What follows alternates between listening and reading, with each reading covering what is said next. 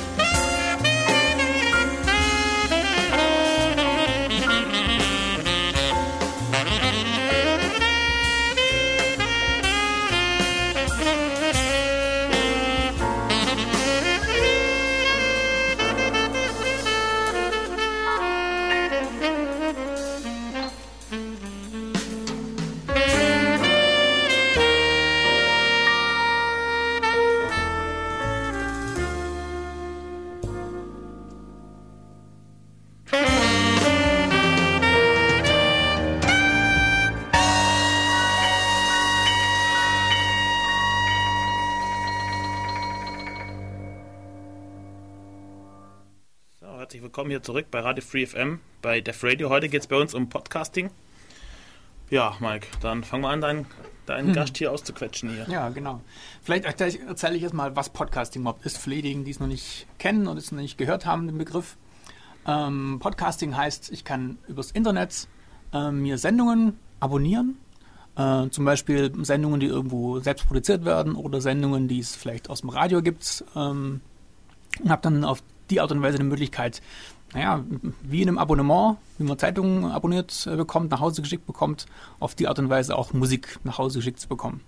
Ähm, wir sind ja auch als Podcast erhältlich, das heißt zum Beispiel Def Radio kann man sich abonnieren über unsere Seite www.devradio.de oder umccc.de slash dev slash radio. Kann man sich äh, aus ein paar verschiedenen Feeds äh, einen Podcast auswählen. Wir haben äh, ein paar Formate da, ähm, MP3, äh, OGG haben wir drauf, äh, wir sind auch in einem extra Podcast-Verzeichnis gelistet. Ähm, in dem Fall ist das über den iTunes, in dem iTunes-Verzeichnis. Ähm, und auf die Art und Weise, ja, kann man sich Podcasts abonnieren. Ähm, inwiefern das jetzt anders ist als ganz normale Downloads, die man selber macht, ähm, beziehungsweise Live-Geschichten, bei denen man live zuhören kann, das können wir jetzt noch im Laufe der Sendung ein bisschen diskutieren. Ähm, als Gast haben wir da den Tim, wie schon gesagt. Hallo Tim. Hallo, guten Tag. Tim, du hast äh, auch eigene Podcasts und auch speziell Podcasts, die nur als Podcasts äh, rausgegeben werden, die also nicht irgendwie an der Sendung dranhängen, wie jetzt unser Podcast, der an der Sendung hier bei FreeFM dranhängt. Das ist das Chaos Radio Express bei dir. Genau. Ja. Möchtest du mal erzählen, was du da so machst? Ja, also angefangen hat das ja alles mit Chaos Radio, was eben die ähm, monatliche äh, Sendung ist. So die erste, das erste wirkliche CCC-Radio, das hat ja schon vor zwölf Jahren angefangen. Das ist ja schon ein alter Hut. Und als das so 95 losging ähm, mit dem Podcasting, also als es so richtig losging, so technisch wurde das so 2003, 2004 geboren, aber als dann äh, Apple vor allem mit äh, iTunes das Ganze ähm, explizit unterstützt hat, war es halt klar, dass das ein, ein, populäres Ding wird. Und dann haben wir eben ähm, alles auch auf Podcasting äh, umgestellt. Das hast du irgendwie meinen Kopfhörer ein bisschen leiser gemacht, kann das sein? Irgendwie? Rützel, Rützel, Rützel, besser. Und ähm, ja, und seitdem gibt es halt das Chaos Radio Podcast Network, was halt eine Webseite ist, wo ganz viele Podcasts gehostet sind. Unter anderem eben Chaos Radio, da läuft das also genauso wie bei euch. Sprich, die Aufzeichnung der Live-Sendung ist dort dann einen Tag später oder so, je nachdem, wann man es geschafft hat, ist da eben verfügbar. Und zusätzlich gibt es eben noch andere Podcasts die ganz unterschiedliche Sachen tragen. Das eine hast du ja schon erwähnt, Chaos Radio Express ist halt so ein reiner, das ist halt so ein richtiger Podcast-Podcast, das ist explizit eben für die Distribution als Podcast produziert, wird nicht live gesendet, also zumindest in der Regel nicht. Gibt da auch schon so erste Experimente, das mal so live im Netz dann eben zu machen, aber eben nicht über UKW bei irgendeinem Sender. Ja, und dann gibt es noch ein paar andere äh, Podcast-Kanäle wie Chaos TV, das ist so eine digitale Loseblattsammlung, wie wir das nennen, wo halt so allerlei kommt, also Video, Audio oder auch mal ein PDF-Dokument, wo halt einfach alles reinfällt, was wir denken, was eben so für unsere Zielgruppe relevanter Content sein könnte. Teilweise unterhaltsames, teilweise wichtiges. So, da landen nochmal die Proceedings vom Kongress so als Dokument oder eben wichtige Radioberichte oder was weiß ich. Und ja, und die Datenschleuder zum Beispiel gibt es auch als PDF-Podcast. So, das kann man halt also abonnieren, dann kommt das automatisch reingerauscht. Das läuft aber auch alles noch unter, der Bezeichnung äh, Podcast, weil das sind dann schon wieder Sachen, die ja eigentlich darüber hinausgehen, was ich so als Podcast kenne. Die Podcasts, sind die, die man sich dann auf ein iPod lädt und wo man dann Audio hat und das zuhört dazu hören kann. Entschuldigung, vielleicht sollte man uns entscheiden, was wir jetzt mit Podcast meinen. Also wollen wir jetzt einen technischen Begriff erklären oder wollen wir. Ja, ich denke, beides sollte man erklären. So. Ja. Ich meine, äh, ich unterscheide mal ganz gerne zwischen Podcasting und Podcasts. Podcasting ist halt die Technik, mit der man eben dieses subskriptionsbasierte Beziehen von Dateien macht. Und ob das dann Audio oder Video oder Text oder Programme oder was auch immer ist, spielt eigentlich keine Rolle. Letztlich sind ja Podcasts, also Podcasting ist technisch nichts anderes als eine minimale Erweiterung von Blogs die ja ihren Content maschinenlesbar über das RSS-Datenformat äh, bereitstellen, sodass man das eben abonnieren kann und sehen kann, ah, da hat wieder einer was geblockt, was Neues, das äh, lese ich mir jetzt durch. Entweder direkt im Feed, weil der ganze Content da drin gelandet ist, oder man hat da eben einfach nur einen einfachen Link, landet dann auf einer Webseite und liest es sich dadurch. Podcasting erweitert dieses Modell ja im Prinzip nur durch ein einziges kleines XML-Element namens Enclosure, wo ein Link auf eine Datei ist und dann hängt die sozusagen mit dran. Das ist wie so ein Anhang. Und ein Podcast-Client unterscheidet sich von einem normalen RSS-Lese-Client eigentlich nur dadurch, dass er eben diese URL nimmt und eben automatisch runterlädt und dann im Idealfall auch gleich abspielbar oder darstellbar bereitstellt. Darstellbar im Sinne von, wenn da jetzt ein PDF kommt, dann muss er halt so klug sein zu sehen, ah, das ist ein PDF, da muss ich wohl ein Programm starten, was PDFs anzeigt. Oder wenn es eben Audio ist, ein Programm starten, was Audio abspielen kann, wenn er es nicht selber kann. Im Falle von iTunes ist es halt so, dass dort Video und Audio direkt abgespielt werden kann. Der schluckt aber auch PDF und startet dann halt das entsprechende Programm. Bei den anderen Podcast-Clients äh, verhält es sich unterschiedlich. Vielleicht wollen wir technisch noch erklären. Ja, ja, da müssen wir vielleicht ja. auch gleich die, Technikseite dann äh, äh, noch abhandeln. Und zwar ähm, vom Technischen her ist es tatsächlich so, ähm, so ein RSS-Feed ist eine, eine XML-Beschreibung für äh, Dollar Content, also irgendeine Form von Inhalt. Das ist normalerweise klassischerweise bei den Newsfeeds ähm, einfach nur Text. Das heißt, ich habe zum Beispiel eine Zusammenfassung von irgendwelchen Weblog-Einträgen und dann kann ich auf diesen, in diesem Feeds, äh, den ich in einem speziellen äh, Feedcatcher dann äh, mir anzeigen lasse, diese Previews anschauen, klick drauf, dann kriege ich diese Seite, bin in diesem Blog und habe dadurch eine Möglichkeit, ja, in, relativ effizient ähm, sehr viele Blogs mitzulesen oder ähm, äh, zum Beispiel auch benachrichtigt zu werden, wenn irgendwelche neuen Einträge da sind, weil dieses, diese XML-Beschreibung eignet sich halt sehr gut dafür, dass da ein Client, ein Computer irgendwie reingehen kann und das pollt, also immer wieder mal reinguckt, ob da was Neues ist und dann kann er mir schön anzeigen mit, einem, mit einer kleinen grünen Zahl zum Beispiel, da sind jetzt neue Sachen drin. Ähm, ja, von also, der technischen Seite her kann man es dann aber eben auch ein bisschen anders aufziehen. Bei uns zum Beispiel war das dann so, wir hatten durch diese RSS-Feeds oder diese äh, Podcast-Feeds dann einfach eine technische Möglichkeit, unser Archiv abzubilden. Und zwar so, dass es eben ein Computer durchsuchen kann. Im Prinzip das, was die Semantic-Web-Leute auch dauernd machen wollen mit ihren tollen RDF-Beschreibungen, war das für uns auch nur eine Art und Weise, unser Archiv so ähm, aufzubereiten, dass man da halt schön äh, mit einer Playlist in iTunes drin rumvorwerken kann. Das genau, das ist noch so, so ein Nebeneffekt, der dabei abfällt, dass man einfach mal ein klar definiertes oder zumindest halbwegs klar definiertes Format hat, wie man seine Metadaten bringen kann. Also allein sowas wie ein Titel, ein Untertitel, äh, mal klar zu kommunizieren im Kontext mit einer Mediendatei ist definitiv sinnvoll. Und äh, RSS ist auch so ein Format, was Google mag und alle anderen Suchmaschinen im Idealfall natürlich auch. Weil da, das kann man halt gut durchlesen, da ist auch mal klar, wann es sich irgendwie aktualisiert, da sind Timestamps drin, da sind irgendwie äh, GUIDs drin, also so globale User-IDs, sodass man so ein Item einfach als solches auch explizit erkennen kann. Und das ist auch so ein Grund, warum äh, es dieses Chaos Radio Podcast Portal gibt, weil wir haben unter, unter anderem auch die Videos zum Beispiel vom Kongress mit drin. Also auch davon gibt es irgendwie Feeds, 22C3, 23C3. Camp fehlt noch, weil irgendwie da der ganze Videocontent leider immer noch nicht vollständig ist.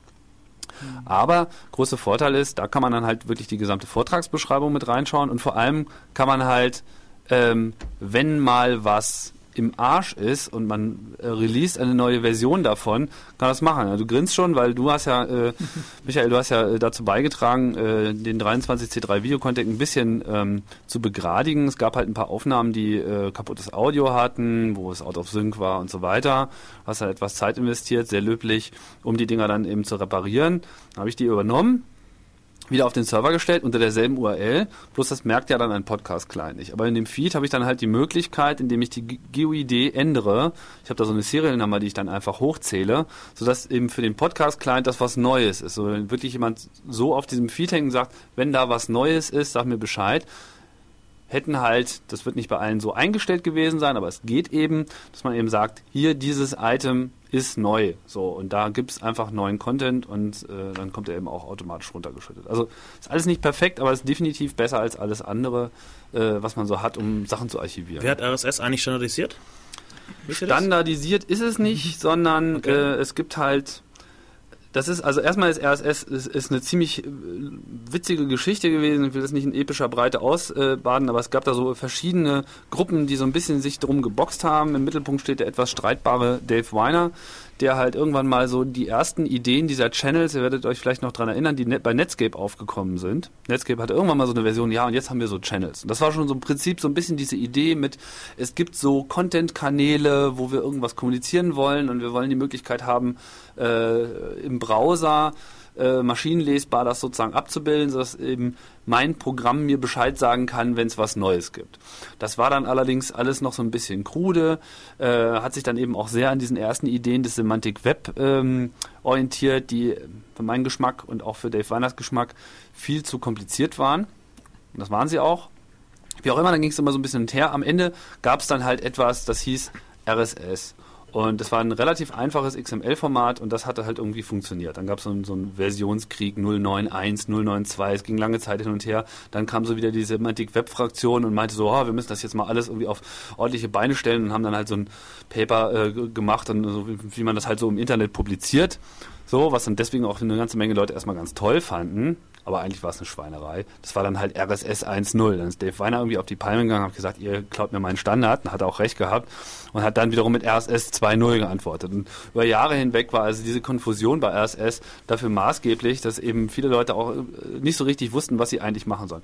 Heute ist es so, und lustigerweise eben durch Podcasting, hat sich RSS 2.0 eigentlich als der de facto Blog-Standard etabliert.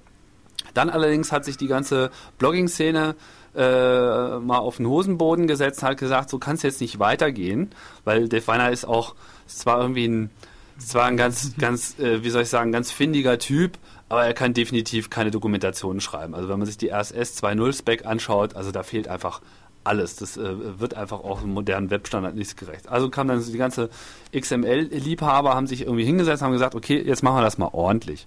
Und da ist dann ein ganz neues Format rausgekommen, das ist jetzt auch äh, specified, das gibt es in der 1.0, das hat jetzt auch den Segen der IETF und das ist definitiv die Zukunft, das heißt Atom. Atom vereinigt also die vollständige Funktionalität von RSS in sich, aber es ist halt noch nicht so in Use. Also die meisten Blogs bieten in der Regel zusätzlich noch ein Atom-Feed an, einige wenige vielleicht auch nur, weiß ich nicht. Im Podcasting allerdings findet es noch gar keine Verwendung, was im Wesentlichen halt am Mangel äh, des Supports in Podcast-Clients äh, drinsteckt, im Wesentlichen iTunes. Ich habe jetzt lange Zeit nicht mehr geguckt, ob die letzten Versionen das vielleicht irgendwie mit reingebracht haben. Wäre nochmal wertvoll, das anzuschauen, aber so vom Jahr oder anderthalb war es halt nicht so. Die haben halt nur RSS 2.0 Feeds äh, akzeptiert. Das scheint auch nicht wirklich den Mehrwert zu bringen, was ich jetzt gesehen habe äh, zwischen RSS 2.0 und Atom. Was ich, naja, man kann halt in Atom eine ganze Menge Sachen sehr viel besser ausdrücken. Also es äh, herrscht in RSS über einiges so Unklarheit. Zum Beispiel so, was bedeutet ein Link? Ja, zeigt er auf die eigene Webseite, wo man über irgendwas blockt, oder zeigt es auf die Webseite, über das man blockt? Äh, so eine Sachen, ja. Äh, das, das Ändern von Dingen, äh, wie eine ID aufgebaut ist, ein Pipapo, es gibt da viele Dateien, auch so die, die semantische Bedeutung von Beschreibungen, Abstracts, Kurzzusammenfassung, Untertitel und so weiter, das ist in RSS äh, alles so ein bisschen Pi mal Daumen und hat auch erstmal gereicht, aber so wirklich für eine sinnvolle äh, Erweiterung und so Content Syndication ist ja eigentlich auch ein heißes Thema, so. Und nichts macht das halt so gut wie äh, RSS derzeit. Und da bietet Atom dann eine ganze Menge Sachen neu. Also Atom ist zum Beispiel auch die Basis für neue Protokolle für so ähm, für CMS-Systeme, wo halt der Client mit dem Server, hier, ich gebe dir mal Content und so. Da will man halt einfach mal klar definiertes XML haben und äh, alle diese neuen Protokolle verwenden halt Atom. Da spielt es also schon eine große Rolle. Hm, was ich noch ein bisschen im Hinterkopf hatte, gerade bei dieser RSS 2.0 äh, versus Atom-Geschichte, äh, war, dass RSS, speziell in der Version 2.0, sich tendenziell immer mehr an RDF ausgerichtet hat, während die Atom-Szene eben äh, näher am W3C sich äh, an die XML-Geschichten gehalten hat. Und da gibt es wohl ein paar subtile Unterschiede. Ja, ähm, nee, das ist, nee, nee, RSS, wie Dave Weiner das sieht, ist von dem RDF weit entfernt und das ist auch gut so, weil das RDF ist einfach zu verkopft. Vielleicht mal kurz erklären, was RDF ist. Achso, RDF ist also Resource Description Framework. Das ist halt so ein generell, so ein generischer Ansatz zum Abbilden von Datenstrukturen im Web. Und so, äh, so überkandidelt, wie das schon klingt, genau so ist das halt auch. Weil letztlich ist RDF nichts anderes als ein in XML formuliertes Datenformat, was Graphen abbildet. Das heißt, so äh, RDF ist eigentlich so eine Aussagelogik. So Subjekt, Prädikat, Objekt. So. Bla bla bla ist ein Block und irgendwie dieses verhält sich zu hm, hm, hm und Peter ist der Sohn von Mutter hast du nicht gesehen und so. Und äh, in der Logik hat man halt versucht, so, ha, naja, wenn wir das schon haben, dann können wir damit ja auch sowas wie RSS abbilden. Das war allerdings viel zu kompliziert. Ich habe auch mal versucht, so RDF von Hand äh, zu machen. Das ist wahnsinnig. Ja, es ist, äh, es bringt einen einfach um und es hat einfach keinen Sinn, wenn man ein Format komplizierter macht als nötig, das, das hindert einfach die Adoption. Das RDF 1, also RSS 1.0, was sozusagen in RDF war, also sozusagen RSS in RDF in XML. So, während das normale RSS 2.0, das ist halt einfach nur in XML. Und da ist dieser, fehlt einfach diese eine Indirektion. Das ist noch zu verstehen. Das guckt man sich an, so ein Feed, irgendwie, das begreift man. Guckt man sich so ein RDF Gemurmel an. Dann blick mal einfach nicht durch. Das ist einfach nur sowas für akademische Nerds, die der Meinung sind, man müsste jetzt alles so kompliziert, wie es nur irgendwie geht, machen. Aber das hat einfach keinen Sinn. RDF mag sinnvoll sein bei wirklich komplexen Datenmodellen, wo man jetzt so Sachen äh, macht, so wie Open Directory, dieser Dump da, äh, solche Sachen, ja, wo man also wirklich komplexe Verzeichnisse, wo viel äh, Maschinenidentifier drin sind. Da ist RDF eine tolle Idee. Aber für sowas Einfaches wie RSS war es einfach total overpowered. Und von daher ist es auch ganz gut, dass bei Atom im Prinzip äh, so weitergedacht wurde wie bei RSS 2.0. Das ist eigentlich nichts anderes als so ein Refinement. So, wir definieren das jetzt alles mal wohl und mit Namespaces und wie sich das so gehört, was bei RSS 2.0 ja auch alles fehlt. So, und dann ist auch mal klar, wie man HTML da embedded und so weiter. Also es, es löst einfach viele äh, Knoten, die äh, noch in der alten Spec drin sind. Aber es positioniert sich auch ganz klar äh, weit weg von, von RDF, was einfach zu komplex ist und einfach für was anderes ist. Das ist so die, die Realität an, äh, an der Stelle. Ja. Was ich ja schade finde, weil ich hatte RDF ganz lustig gefunden. Ich hatte mal zum, äh, was war das, 22 oder 21 C3 mal die kompletten Sessions, die alle gelaufen sind, komplett mit Dublin Core. Das ist ein kleines Vokabular für RDF, mit dem man alle möglichen Sachen aus der Realität beschreiben kann. Ähm, wie Tim schon gesagt hat, RDF ist eigentlich dazu gedacht, dass man im Prinzip jegliche Art von Wissensrelation beschreiben kann. Aber Dublin Core, das ist so ein kleines, äh, ein kleines Subset, wo man zum Beispiel äh, physikalische Plätze beschreiben kann oder Zeiten Das, das schließt sich nicht aus. Dublin Core ist nicht für RDF. Ja. Äh, Dublin, Dublin Core ist für XML und äh, lässt sich genauso in Atom und in RSS heute benutzen. Ich verwende das auch. Echt? Ja, klar. Oh, cool. Na, wenn du sagen willst, das ist ein Datum, dann nimmst du halt einfach mal Dublin Core den passenden Namespace und sagst, das ist ein Datum. Und, und, jedes Programm, was irgendwie Dublin Core Namespace kann, weiß, das ist ein Datum. Also und zwar in der ISO-Date, ja. Das Dublin Core ist eine Spezifikation für Dublin, Felder oder was? Dublin Core ist so eine ist, ist eine Konvention für also, allgemeine Datentypen im Web. Die, so, von die von einem Namespace definiert werden. Ja? Das äh, gibt ja die Microformats. Äh, ist Microformats ist noch was anderes. Microformats ist im Prinzip so äh, dieses und wir haken, wir, wir, wir definieren jetzt mal, wie man das so in HTML macht, ohne XML zu verwenden. Ah, okay. Also Microformats bedient sich eigentlich erheblich bei diesen ganzen ähm, klaren Spezifikationen wie Dublin Core und andere Sachen, die da hinkommen und, und äh, gehen ja im Wesentlichen auf dieses äh, iCalendar und äh, so weiter, V-Event, das bilden die ja alles ab. Ist auch eine interessante Initiative, weil man ja eingesehen hat, dass man nicht die ganze Welt mal von heute auf morgen auf XML mit klaren Namespaces geschoben bekommt. Dafür ist einfach viel zu viel HTML-Content da draußen einfach so irgendwie. Ja? Und so für diesen irgendwie-Content ist es ganz cool, Microformats zu verwenden. Und das Dublin Core ist halt eher so diese, dieser akademische Ansatz. Wir definieren das jetzt mal maschinenlesbar.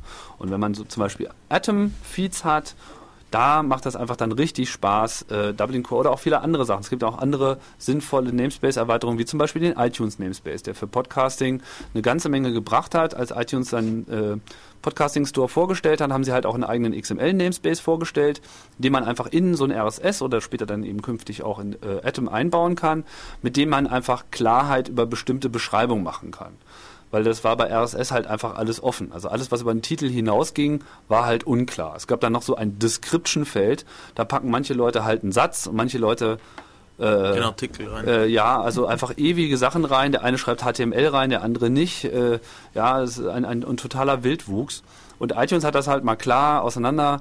Äh, Klambüsern hat gesagt, das ist der Titel, das ist der Subtitle, das ist die Kurzbeschreibung, das ist die längere Beschreibung, das ist der Autor, das ist die E-Mail-Adresse des Autors, das ist die Kontakt-E-Mail-Adresse, wo man hinschreibt, wenn man mit diesem Podcast Kontakt aufnehmen will und so weiter, was alles in RSS so nicht drin war. wenn du sagst, das kann man in Atom äh, integrieren, bedeutet das für mich, dass Atom an sich immer noch nicht klar ist, was da genau drin steht. Doch, das, was nee, verstehst du nicht? Wenn du sagst, der iTunes Namespace, den kann man benutzen, um in, um in Atom quasi seine Zeugs da reinzuschreiben. Ja, und jedes XML. Seine ja, aber dann kann es ja sein, ich, dann kann es ja sein, ich habe jetzt einen Atom Reader, der eben den iTunes Namespace nicht versteht, dann habe ich wieder verloren. Oder sehe ich das falsch? Ja, aber du kannst das, pass auf, also Atom definiert generell schon mal Syndication. Wenn du ein Programm hast, was Atom kann, dann kann es sich an, an, an alles ran abonnieren, was Atom rausspuckt. Oder RSS, ist ja egal. So, der iTunes Namespace kommt dazu. Das heißt, der beschreibt die Sachen genauer. Und wenn dein Programm es genauer wissen will, dann kann es sich halt auf well-known Namespaces verlassen. Und einer davon ist halt der iTunes Namespace. Der mag vielleicht jetzt nicht äh, Dann würde der die Auto- größte Erfindung seit dem Rad sein, aber der ist auf jeden Fall sinnvoll. Dann würde der Auto zum Beispiel zweimal drin stehen. Einmal. Nee, der steht überhaupt erstmal drin, weil das RSS sieht das nicht vor. nee, aber das Atom doch, oder nicht? Äh, ja, bei, bei Atom ist das, ist das natürlich äh, klar spezifiziert. Also das, würde ich, wenn ich jetzt, wenn ich jetzt iTunes Namespace in Atom mache, würde der Autor zweimal drin stehen. Einmal in Atom-Format und einmal im iTunes Namespace-Format. Könnte passieren. Okay. Aber ist ja auch kein Problem, weil du kannst ja das immer als Fallback nehmen. Du kannst ja sagen, wenn das Format das selber schon mal hergibt, dann ist prima, dann steht das ja schon drin. Und für alles, was da nicht drin steht und was äh, Atom zum Beispiel auch nicht definiert, ist sowas wie das Logo-Bild äh, für deinen Podcast. Sowas ist in Atom nicht spezifiziert. Hat da auch nichts drin zu suchen. Ja? Das ist ein Podcast-spezifisches Ding. So und der iTunes äh, XML Namespace ist halt einfach de facto der einzige, der den es gibt. Es gibt halt als äh, sonstige Namespaces, die sich Podcast widmen, gibt es nur noch diese Vorstoß von Yahoo, das sogenannte Media RSS, was äh, eine ganz andere Sache abdeckt. Das haben die halt gemacht, um für ihren Videostore äh, so ein Submission-Format zu haben. Das heißt, da nimmt man RSS oder Atom und fügt eben dieses Media RSS Namespace hinzu und damit kann man äh, andere Sachen gut ausdrücken. Da kannst du dann zum Beispiel die volle Credit-Liste von so einem Film ausdrücken. Regisseur, Best Boy, Schauspieler, bla bla bla, was halt immer so im Abspann von so einem Film drin steht. Das ist für Podcasts nicht so relevant. Weil wenn ich einen Podcast mache und ich würde irgendwie alle Rollen machen, würde ja immer nur ich drin stehen. Ja? Writer Tim Pritlove. Producer Tim Pritlove, Publisher Tim Pritlove, Best Boy Tim Pritlove, ja. Bisschen albern so, ja. ähm, so, bloß für Filmmaterial, und in diesem Sinne geht es wirklich um Hollywood und so, da macht äh, Media RSS vielleicht Sinn, aber ich habe bisher noch keinen Podcast-Client gesehen, der mit äh, diesem Media RSS irgendwas Sinnvolles äh, anstellt. Also Miro behauptet das, aber da, da steht im Source Code auch nicht viel drin. Ja, also Namespaces sind eine super Sache, generell in XML, weil es halt einfach sagt, du kannst alles irgendwie aufbauen. Du kannst andere Datentypen mit reinnehmen, kannst andere, äh, einfach andere Bedeutungsebenen mit dazufügen, aber du kannst es halt auch weglassen. Ist es in Atom spezifiziert, wie man es erweitern kann mit Nee, das ist in XML spezifiziert. Nein, XML ob- ob heißt ja deshalb XML, weil es extensible ist. Und diese Namespaces sind die, die Methode, mit der man XML extendet. Das heißt, Atom funktioniert so, ich habe das Format spezifiziert und wenn du was zusätzlich willst, klatsch einfach weitere XML-Text rein und fertig. Genau. Ganz genau. Das Also so Beispiel- funktioniert XML generell, unabhängig von Atom. Ja. Jedes XML-File knallst du einfach irgendwas dazu. Das ist das Schöne an XML. Deswegen ist XML toll, weil es extensible ist. Du kannst einfach irgendwas nehmen und wenn du dann von irgendeinem anderen Namespace das auch noch mit reinnehmen willst, schreibst du es einfach mit rein. Es koexistiert, weil es auseinandergehalten wird anhand des Namespaces. Ja, ob das dann noch spezifikationskonform ist, entscheidet. Ja. Doch, doch, ja, das ist, Klar, das das ist, ist, ja die Eigenschaft von XML. man sieht es nur selten im XML, weil du hast halt normalerweise bei XML so einen Default Namespace, von mir aus XHTML, und dann musst du nicht dauernd XHTML-Doppelpunkte vorschreiben für jeden Tag. Äh, und so ist es halt dann bei diesem Atom-Feed oder RSS. Äh, wenn du da ein paar Sachen aus dem iTunes-Namespace reinnehmen möchtest, dann musst du, glaube ich, oben im Header irgendwo äh, den Link setzen zu dem, zu dem Schema und dann kannst du in deinem XML irgendwo iTunes-Doppelpunkt als, äh, also iTunes-Doppelpunkt, was gibt's? Ka Kategorie, glaube ich. Ähm, das ist, glaube ich, so eine iTunes-Erweiterung. Äh, damit Unter iTunes das irgendwie ein, einsortieren kann in seine tollen Kategorien in dem iTunes-Verzeichnis. Genau. Dann schreibst du einen Tag rein, Spitze Klammer auf, iTunes-Doppelpunkt, Kategorie, ähm, und dann kommt da irgendeine Kategorie rein, die halt da unterstützt werden in diesem, in diesem Tag. Ja, das habe war's ich, das. das hab ich so, soweit schon verstanden, aber ähm, man kann XML-Schemata schon so machen, dass verboten ist, weitere Texte Schema ist noch was anderes. So Geschichten. Nein, ich meinte, aber Atom ist doch, Atom ist doch ein XML-Format, richtig? Und, das, Ja. und Atom ist spezifiziert über ein Schema. Ich meine, wie sonst, oder? ähm, es, ist, äh, es gibt ein Schema, aber du brauchst kein Schema für XML-Formate. Das stimmt, aber wie willst du Atom spezifizieren? Ja, du schreibst halt einfach, was die Semantik ist. Du sagst einfach, dieses Tag bedeutet das. Das reicht. Ein Schema ist nur eine maschinenlesbare Beschreibung der, der Semantik. Okay. Und da könnte man ja einschränken, was da alles drin stehen darf. Das war eigentlich die Frage. Du kannst das einschränken, aber die Natur von XML ist einfach, das ist das zu tun. X im XML. Die Natur ist, dass es generell extensible ist. So. Und das hast du immer on. Das ist immer extensible, egal was du machst, egal was du da Hm. rumspezifizierst und so weiter. Schadet nichts, weil es ist ja dann aus einem anderen Namespace. Und der hat, hat seine eigene äh, Bedeutungswelt. Also das beißt sich alles nicht in den äh, Schwanz. Aber ist egal. Also es gibt da auf jeden Fall genug Raum für Erweiterung. Früher oder später wird Atom äh, sich irgendwie durchsetzen, aber es wird es wahrscheinlich erst dann tun, wenn irgendwas passiert, wo RSS nicht mehr reicht. Und das äh, ist halt derzeit so nicht Abzusehen. abzusehen, weil man halt auch RSS einfach über XML-Namespaces erweitern kann. Ist gut genug. Passt. Genau, it's good enough. Technisch muss man nicht mehr, eigentlich ist er recht primitiv. Runterladen tut man es halt über HTTP quasi.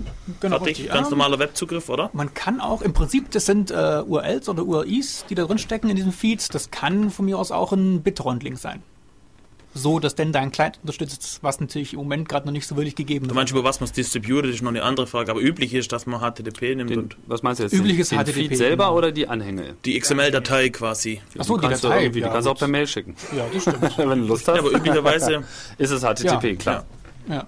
ziehst den Feed einfach über HTTP und du polst halt regelmäßig so. Das ist halt auch noch so, so, eine, so eine Schwäche von, vom Podcasting. Wenn du einen Feed hast, ähm, äh, oder generell beim Blogs, also es bezieht sich nicht nur auf äh, Podcasting, wenn du halt irgendeinen Feed hast, den ganz viele Leute äh, sehr schnell aktualisiert sehen wollen, was weiß ich, sowas wie Slashdot, ja, was weiß ich, wie viele Millionen Leute da alle fünf Minuten äh, ihren Feed checken und wahrscheinlich hat dieser Slashdot-Server nichts anderes zu tun, als wirklich jede Millisekunde irgendjemanden zu sagen, es hat sich nichts geändert, es hat sich nichts geändert, es hat sich nichts geändert, es hat sich nichts geändert. Das ist natürlich ein bisschen ineffektiv, selbst wenn das so optimiert wird mit, ich gebe dir den HTTP-Statuscode, nothing has changed, äh, erzeugt es halt so oder so Load. Und über kurz oder lang möchte man natürlich irgendwas haben, was eben dieses Publish and Subscribe so rum macht, dass man eben nicht mehr ein Poll-basiertes Und System pushen. hat, sondern eben so ein Push, so nach dem Motto, hallo, ich bin's, ich sag dir jetzt Bescheid, weil hm, hm, hm, hm, hat sich geändert.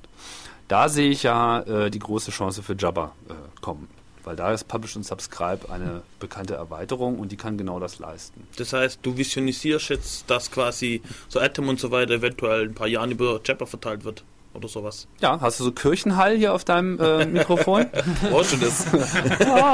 Also ich, ich halte sowieso Jabba, das XMPP-Protokoll sowieso für das wichtigste äh, Protokoll der Zukunft. Das ist das Transportmedium für alles. Und ob da RSS kommt oder Podcast, äh, ich sehe da noch sehr viel mehr. Ne? Also das äh, kann sein. Jetzt hau ich mal in eine Kerbe rein, in die man gern reinhaut, wenn es um XML geht. Thema Performance.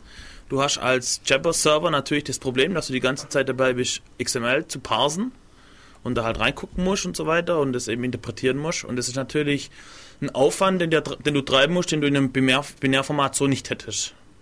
So ja, aber dafür musst du im Binärformat andere äh, Aufwände treiben, die du äh, bei XML nicht hast. Von Ja? daher, ja. Erzähl mal. Also was hältst du von diesen Argumenten, wenn man sagt, XML ist scheiße, weil lahm oder Na, so? erstens musst du es schon mal irgendwie immer wieder visualisieren, äh, damit es irgendwie debuggable ist. Du hast bei XML halt einfach den Vorteil der Human Readability, deswegen findet es auch so große Akzeptanz. Zweitens ist es einfach mal wohl definiert, halt Unicode, den ganzen Tamtam und es ist halt, weil es XML ist, erweiterbar. Und äh, Binärformate anstatt XML, ich sehe nicht, wo irgendwo so eine Idee jemals sich durchgesetzt hätte. Und es gibt mittlerweile, in XML-Parser gibt es einfach mal in schnell. Das ist ein gelöstes Problem.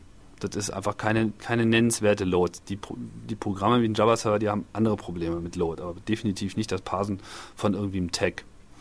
Das geht da mal so eben nebenbei. Ich meine, das String Processing, wir leben im Jahre 2007, die Prozessoren sind einfach affig schnell, sind einfach in der Lage, einen String durchzuzählen und zwei spitze Klammern zu erkennen. Das ist einfach kein Problem. Du kennst die Aversion von Alex gegen XML nicht. Ja, ich kenne, nicht. ich kenne, es, es gibt so eine, ja klar, es gibt generell so eine, so eine typische Nerd-Aversion gegen irgendwie Dinge, die irgendwie äh, lesbar sind. Aber ich meine, die Maschinenlesbar, aber, aber die das bringt Maschinenlesbarkeit, den Inner Circle auf, verstehst du? ja klar, ich verstehe das so, aber es ist halt Quatsch, so, weil äh, man hat halt den Vorteil, es ist sowohl Machine-Readable als auch Human-Readable. So, das, das ist einfach der Vorteil von XML. Jetzt kann man sich lange darüber äh, unterhalten, ob die Syntax jetzt wirklich hübsch ist oder nicht. Ich meine Gott, du kannst auch YAML machen, wenn du es hübscher haben willst. Da, da lässt sich XML direkt eins zu eins drin abbilden. Äh, du hast die schöne Doppelpunkt-Notation, wie man sie aus vielen Konfigurationsfiles kennt. Kennst du gar nicht, wa? YAML, das ist so eine Alternative, kommt so aus der, äh, aus der Python, Ruby-Ecke. ja. Ruby, ja. Oder Python, warte mal, bringe ich jetzt was durcheinander? Wie auch immer. Nee, ich glaube Ruby. Und äh, YAML äh, hat im Prinzip dieselbe Abstraktion, so mit Elementen und Attributen und Verschachtelungen, äh, hat aber eben die spitzen Klammern nicht und du schreibst halt im Wesentlichen nur die Elemente und Doppelpunkt und Einrückungen und so. Das ist eine bijektive Abbildung in einer anderen Syntax einfach, oder? Genau. Ich weiß nicht, ob so 100% wirklich alles abbildet, aber ähm, da bin ich jetzt nicht kompetent genug, um das äh, sagen zu können, aber so das Grundprinzip von XML ist da drin und du kannst im Prinzip von XML zu YAML hin und her weitgehend gehen. So. Nur XML ist wieder mal, es ist halt einfach da. Du hast einfach in jeder Programmiersprache hast einen Parser und wenn die Jungs nicht komplett auf den Kopf gefallen sind, ist der auch fix. So. Und darüber hinaus hast du eben auch schon die nächste Ebene gelöst, hast ja schon selber angesprochen, XML-Schemata sind halt äh, der Weg, wie man eben auch die Semantik äh, komplett beschreibt. Das heißt, du kannst äh, Programme machen, die wirklich schon den, den Content so weit vorprüfen, dass dein Programm eben nicht nur syntaktisch richtig geschriebenen Code bekommt, sondern wo die Daten auch schon mal in sich korrekt äh, strukturiert sind. Also die Semantik steckt da nicht immer vollständig drin, aber du kannst die Semantik halt sehr genau beschreiben, bis hin zu Datentypen, äh, wie der Inhalt eines Elements tatsächlich sein darf, sodass das, was aus dem schemafähigen XML-Parser rausfällt, die Wahrscheinlichkeit, dass dein Programm in irgendeinen Datenfehler läuft und sich dann aufhängt oder bombt oder so weiter, das sind ja eigentlich die Hauptprobleme. Parsing klappt nicht, Datenstrukturen sind anders, als man es erwartet hat. Das Programm äh, hat es mit Daten zu tun, auf die es nicht vorbereitet ist, macht dann irgendwas Falsches und dann crasht es. So, das ist einfach 99,99 Prozent aller Fehler auf diesem Planeten. Hm, Das glaube ich nicht ganz. Entschuldigung, wenn ich, ähm, weil du hast ja immer noch den Inhalt zwischen den Klammern. Ja, auch den kannst du mit dem XML-Schema beschreiben. Geht. Geht sehr weit. XML-Schema geht extrem weit. Und ich kenne Systeme, die halt ähm, nicht nur beim einmaligen Einlesen äh, äh, Schema-Checks machen, sondern die sogar in der Lage sind, In-Core-Modifikationen deines Datenmodells jederzeit gegen ein, Daten, äh, gegen ein äh, Schema zu prüfen, sodass selbst wenn du so programmatische Veränderungen deines Datenmodells zur Laufzeit hast, was weiß ich, irgendein JavaScript-Code fummelt an irgendeinem Property rum und es verletzt das Schema, dann kommt da gleich Error und du weißt erstmal, da ist ein Fehler zur Laufzeit, äh, du weißt genau wo, du weißt genau wer, du hast es exakt genau in dem Moment, bevor es passiert ist, abgefangen und äh, der Fehler tritt gar nicht mehr auf. Also du bist fehlerfrei, sozusagen. Aha. Und, ich finde, ähm, jetzt brauchen wir das Kirchengeläute. Ja, ich meine, also ich, ich sehe da eine Menge Vorteile und es hat eigentlich gar keinen Sinn, sich gegen äh, XML zu sträuben. Das ist äh, einfach, das ist einfach sinnvoll. Das, das macht Software besser. Und deswegen ist es auch sinnvoll, dass Java auf XML basiert, weil da, damit hast du einfach das ganze Web durch die Hintertür komplett da. Alles, was das Web erfindet, hast du automatisch auch in Java. Und das ist auch gut so. Amen. DM. Technisch sind wir soweit, oder? Ja, Hast du noch ähm, irgendwas? ich finde ja, wir sollten bei dem Thema gerade noch weiter darauf zu sprechen kommen, auf BitTorrent die Player dann, die äh, das interpretieren müssen und was die alles können, nicht können. Da wird nämlich in der Regel äh, nur ein Bruchteil von dem unterstützt, was ihr euch jetzt gerade so zusammengeträumt habt.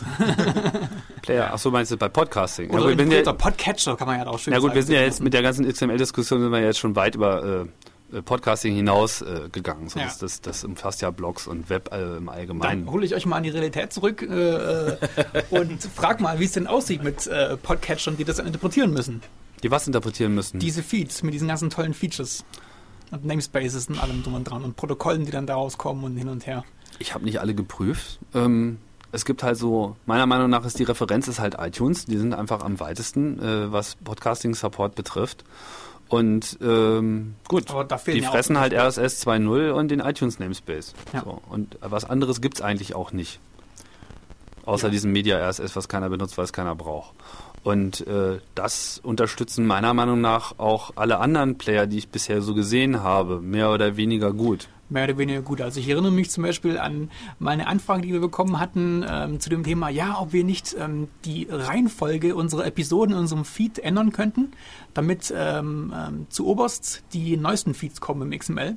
Und nicht so, wie es jetzt gerade bei uns läuft, äh, zu unterst ähm, die neuen Elemente, die den neuen Ach so, weil der- reinkommen. weil das weil scheinbar äh, zu faul war, das selber zu sortieren nach Zeit. der XML-Interpreter oder das Programm, was halt da Podcatcher gespielt hat, hat halt die äh, Sendungen einfach ähm, so sortiert, wie sie reingekommen sind im Feed und nicht nach irgendwelchen äh, äh, Datumstags, die da drin vorgekommen sind. Ja, ich meine, wenn, wenn ein Programmierer nicht mehr in der Lage ist, ein Datum zu parsen und irgendwie eine Datenstruktur nach Zeit zu sortieren, dann sollte er vielleicht halt nochmal äh, zurück an die Tastatur und nicht irgendwie den Content Ja, gut, aber das sind ja jetzt Kleinigkeiten. ja, oder? aber dann geht es zum Beispiel weiter mit HTML in den Text. Das hast du ja sogar schon angesprochen. Wie ist Das ist ein echtes Problem. Welcher äh, äh, Podcatcher kann das, welcher kann das nicht? Gut, aber sobald du XML quasi so benutzt, Tag auf Data, dann kommt Klatsch, irgendwie ein Format, dann kommt Data zu, dann hast du halt XML nicht verstanden, würde ich sagen, oder? Ja, aber es wird halt gemacht. Regelfall. Naja, es gibt da, es gibt da, es, da, da ist historisch das halt ein bisschen gewachsen. Das kommt eher noch aus den, aus den Blogs. Also man hat, es gab halt nur dieses Description Field, das ist einfach nur Text. Allerdings ist auch nirgendwo in der Spezifikation steht nicht drin, der Inhalt dieses Elementes ist Text, sondern da steht, der Inhalt dieser Description ist die Description. So, und das war's. Und jeder hatte so eine andere Vorstellung davon, was die Description jetzt ist. So, und jetzt haben die Leute halt irgendwie geblockt und haben natürlich in zunehmendem Maße mit Links geblockt, also HTML erzeugt und das gepostet und haben das dann halt einfach in dieses Description-Feld mit reingemacht, was dann eben so absurde Züge hat, weil du natürlich nicht in das Element andere Elemente einfügen darfst, wurden die dann halt alle escaped. Das heißt, du hast dann anstatt eines Spitze Klammer auf, hast du halt Ampersand GT Semikolon. Also du hast sozusagen XML in XML gewrappt, sodass, wenn du das wieder korrekt auspacken musst, du in deine Software einen kompletten HTML-Parser einbauen musst, weil du etwas auspackst und das ist dann wieder erstmal Elemente. Und das ist natürlich Blödsinn. So. Manche Programme leisten sich diesen Luxus, wenn man jetzt so ausgereifte äh, Programme hat, was weiß ich hier, so wie NetNewsWire oder so, die wirklich jeden Ranze-Fanze irgendwie abfangen, weil sie halt einfach den Anspruch haben, alles zu lesen, was im Web ist. Aber gut finden die das auch nicht. Dann gab es halt äh, andere Jungs, die dann meinten, okay, das muss da raus. Dann wurde so ein neuer Namespace eingeführt, so für äh, Blog-Content. Dann liest sich das so mit hast du ein Element, das heißt Content Doppelpunkt encoded. Da steht dann dieser gleiche Mumpitz drin, bloß zumindest nicht mehr in dem Description-Feld, wo es einfach nichts zu suchen hat.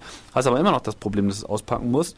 Und dann kam irgendein kluger Typ daher und hat gesagt, Leute, das ist XML, hell, wenn wir HTML in XML ausdrücken wollen, gibt es bereits einen Standard dafür, der heißt XHTML und hat halt einfach vorgeschlagen, das XHTML Body-Element dort einzubauen. Da gibt es viel Streit darüber. Ich persönlich halte das für eine verdammt kluge Idee, deswegen habe ich das auch bei Chaos Radio im Feed drin, weil dann schreibt man halt einfach XHTML ins XML. Das ist dann einfach mal total clean und da muss man dann nichts äh, groß parsen, weil es wird schon gepasst in dem Moment, wo man den Feed passt und dann hat man halt das, was man braucht. So, dann kann man das auch genauso weiterreichen. Versteht iTunes XHTML? Würde mich gerade mal interessieren. Ähm, nein, iTunes zeigt äh, diese, weil einfach diese Description-Felder einfach braun sind. Die sind einfach broken. Ja, das ist einfach so genau so ein Ding mit diesem RSS 2.0, weil es so unterspezifiziert ist. Es ist einfach de facto im Arsch, weil einfach jeder das anders benutzt und so weiter. Das ist auch ein Grund, warum sie in ihrem äh, iTunes Namespace halt explizit so Felder wie Summary und so weiter vorgesehen haben. Für den Fall, dass das alles nicht drin ist, nehmen Sie, glaube ich, einfach Description und äh, parsen alles, was irgendwie nach Text aussieht, nehmen Sie einfach raus und sozusagen der, der Rohtext, der da drin steckt, das ist dann halt die Description. Das sieht dann meistens ziemlich albern aus, aber passt schon Im irgendwie. Chat schreibt gerade einer, dass JavaScript im RSS natürlich was ganz Tolles wäre dann. Auf die Idee könnte ja auch mal einer kommen. Naja, gut, oh je, wenn, wenn wenn, mal lieber nicht, das lassen wir mal lieber sein. naja, ich glaube, ja, ich meine, wenn, wenn dein Programm so blöd ist, den Code dann auch noch zu exekutieren, dann müsst es halt mit den Konsequenzen leben. Aber wo da der Sinn sein soll, äh, äh, schließt sich Spaß. mir so recht nicht. Nee, ich könnte mir schon vorstellen, dass so manche Software, wenn sie da so ein, so ein HTML kriegt zum Rendern, einfach einen Conqueror anschmeißt und dem das vor die Füße gibt. Ja, ja, Und, das wenn kann der, schon und der führt JavaScript dann halt einfach aus. Das kann schon sein, Hm. klar. Das ist nicht anders als eine Webseite, die man anklickt. Also Ja. es ist eigentlich kein Unterschied. Wobei es zurzeit halt so ist, und das, das ist das, worauf ich raus wollte, es wird halt als kleinster Banner das genutzt, was iTunes kann. Das ist zurzeit so die Situation, so wie ich sie auch sehe. Äh, da sind ein paar Erweiterungen, die über den Spec hinausgehen. Zum Beispiel, ich glaube, bei RSS offiziell ähm, ist es zum Beispiel so, dass diese Preview-Bildchen maximal 128 mal 128 sein dürfen. Da erlaubt dann irgendwie iTunes ein bisschen größere Sachen und hat es inzwischen auch in seinem eigenen iTunes Namespace Tag. Ja, iTunes hat überhaupt Bildchen. erst das Konzept eines quadratischen Bildes erfunden. Ah, okay, ich dachte, Was- es wäre irgendwo in was? RSS schon drin, aber limitiert Nee, auf 128 mal 128. Es gab, ja, es gab vorher, es gab vorher nicht wirklich irgendetwas, worauf sich alle geeinigt haben. Es gab so mehrere Versuche, so ein, ein Web-Blog-Image zu machen, aber das erste, das andere was, war irgend so ein komisches Bannerartiges Format, was einfach nirgendwo reinpasst. Ich meine, ein quadratisches Bild macht einfach mal total Sinn, weil man das halt vertikal und horizontal immer überall reinkriegt und immer beliebig skalieren kann, ohne dass es sich in irgendeine Dimension äh, sinnlos aus, ausdehnt. Und äh, iTunes hat das halt, halt auch wieder mit ihrem iTunes Namespace, also mit diesem iTunes Doppelpunkt Image heißt es, glaube ich, äh, haben sie halt einfach gesagt, das Bild ist quadratisch. So und es sollte 300 mal 300 Pixel groß sein, wenn es, wenn du möchtest, dass es ordentlich aussieht, muss aber nicht. Und es sollte PNG oder JPEG sein. Genau. Und wie ist es kodiert? PNG, PNG oder oder JPEG. JPEG? Das ist ein Link. Ach so, Das ist ein okay. Link. Ja. Ist nicht, nicht, nicht drin. Sondern es ist halt Ich dachte einfach, PS64 oder so ein nö, einfach Ja. Source gleich, wie halt ein HTML auch. Aber auch solche Sachen sind dann relevant. Äh, zum Beispiel, äh, gerade bei den Inhalten jetzt, äh, Bildformate ist nur ein Ding. Hauptsächlich geht es dann um die äh, Inhaltsformate.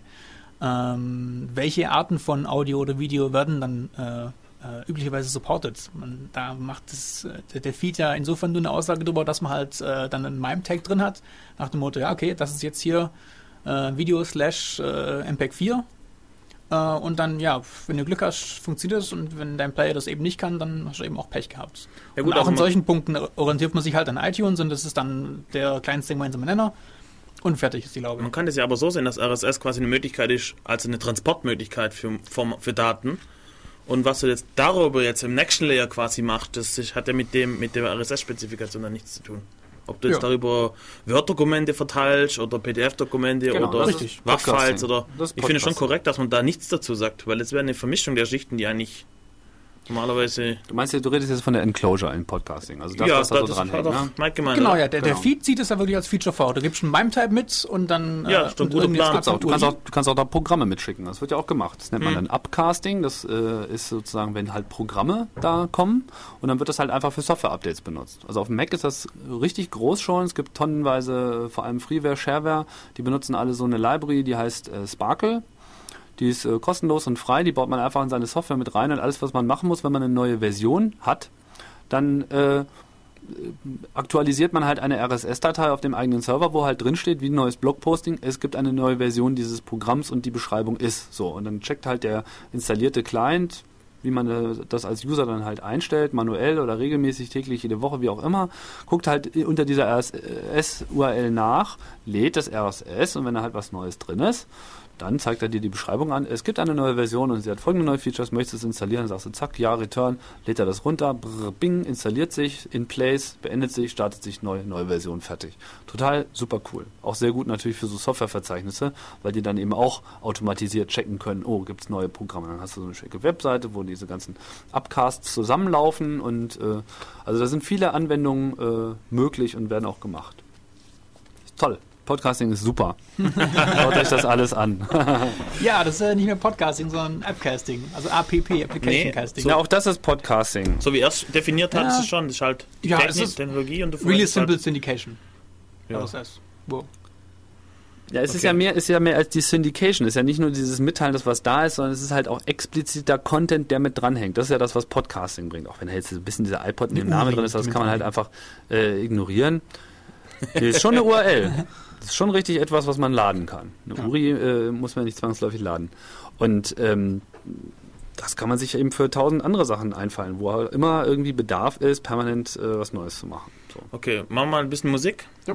Technisch haben wir, glaube ich, so alles abgeklopft, glaube ich, oder? Äh, machen wir Musik und dann wollen wir mal so ein bisschen über Podcasts reden. Ähm, so was, Ja. was vielleicht auch äh, urheberrechtlich zu bedenken ist, was auch bei uns ein großes Thema war. Genau, was man so findet hier in dem Podcast. Was die Motivation ist, einen Podcast überhaupt zu betreiben, was es überhaupt soll, wo dieses, Genau. Was der Mehrwert ist. was der Mehrwert quasi ist, genau. ja, über solche Dinge wollen wir dann ein bisschen reden. Also quasi die nächste Semantik-Schicht. Hier. Klim. Also, Okay, ich mache jetzt Stahlmagen rein für die, die etwas. Ähm, Tim, du sollst deine Kopfhörer jetzt abnehmen. Achso, jetzt kommt's schlimm. Vorhin dachte ich, wäre das ja schon. Ja, ich habe es ihnen versprochen. Ich habe eine CD dafür geschenkt bekommen. Ich habe ihnen versprochen, ich spiele es im Radio. Und man muss schon lokale Bands supporten. Und dass nicht alle meinen Musikgeschmack teilen, das ist mir bewusst. so, dann bis gleich.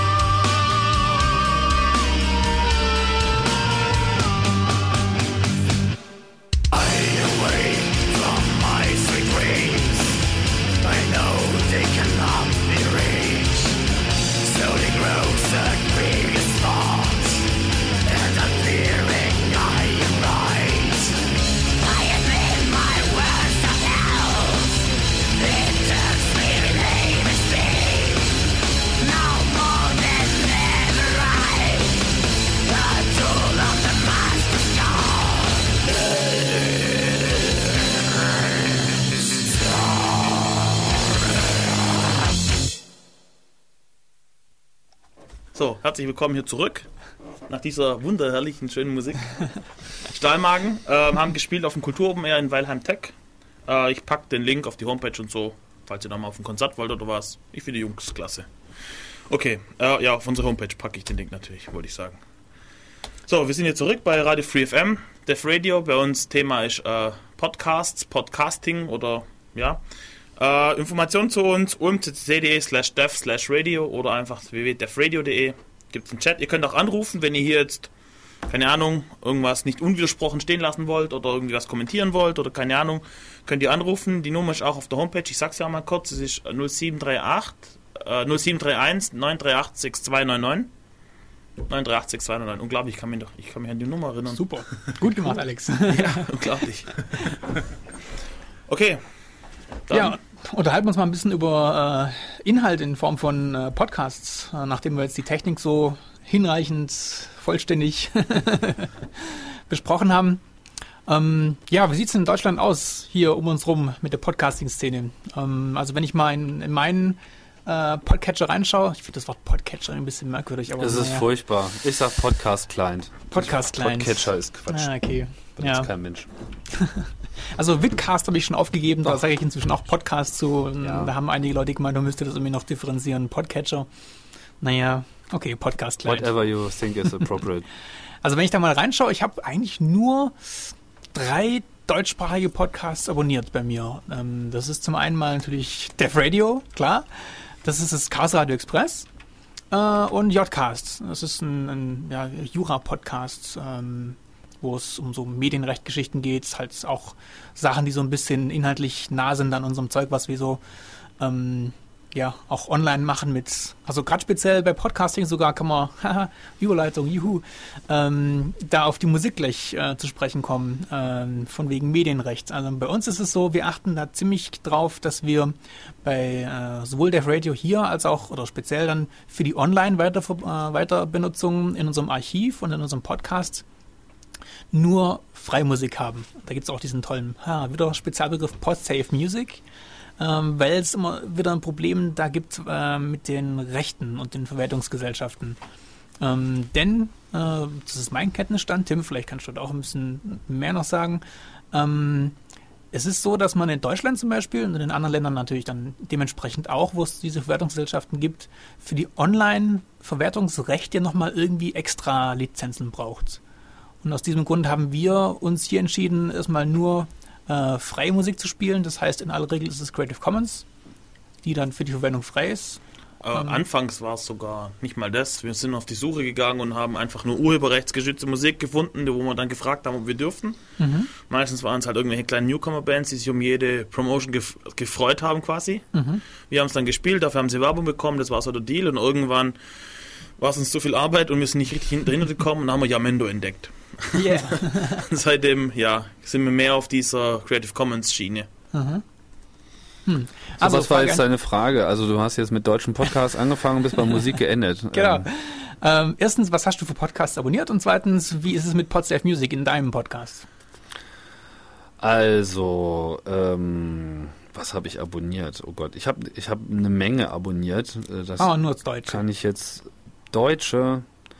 Ähm, naja, die Liste ist äh, schwankt. Also sagen wir mal so, es, es gibt es gibt schon einige gute deutsche Podcasts. Ich mag aber wirklich nicht viel. Also ich bin, das ist halt auch immer, ist ein sehr persönlicher Geschmack. Also ich höre halt auch so ein paar extrem super private Sachen. Zum Beispiel, was ich sehr mag, ist äh, die Vergessenen, wo irgendwie so eine Lady äh, regelmäßig immer so fünf Minuten podcastet über Dinge, die leicht in Vergessenheit äh, geraten oder bereits in Vergessenheit geraten sind.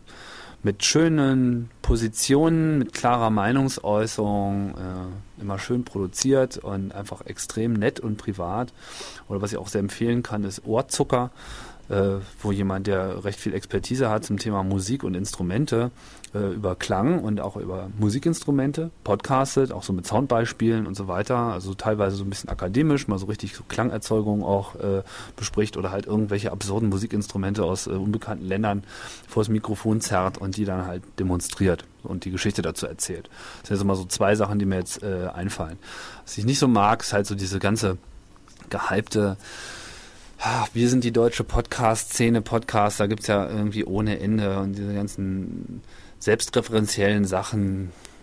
Ja, ich will das jetzt gar nicht alles aufzählen, weil es ist ja gerade ein interessanter Zeitpunkt, haben sich ja jetzt gerade in den letzten Wochen beide äh, Podcast-Verbände, die sich vor zwei Jahren gegründet haben, um die Interessen der deutschen Podcaster zu vertreten, haben sich äh, aufgelöst, weil sie irgendwie, äh, ja, keine Ahnung, zu wenig Hype spüren oder zu wenig Unterstützung sehen und also dieses selbst äh, aufgebaute Gebäude mit wir sind die deutsche Podcast-Szene ist jetzt irgendwie alles so ein bisschen zusammengebrochen, was mich nicht so groß äh, wundert und was vielleicht auch ganz gut ist, weil es war einfach eh total übertrieben.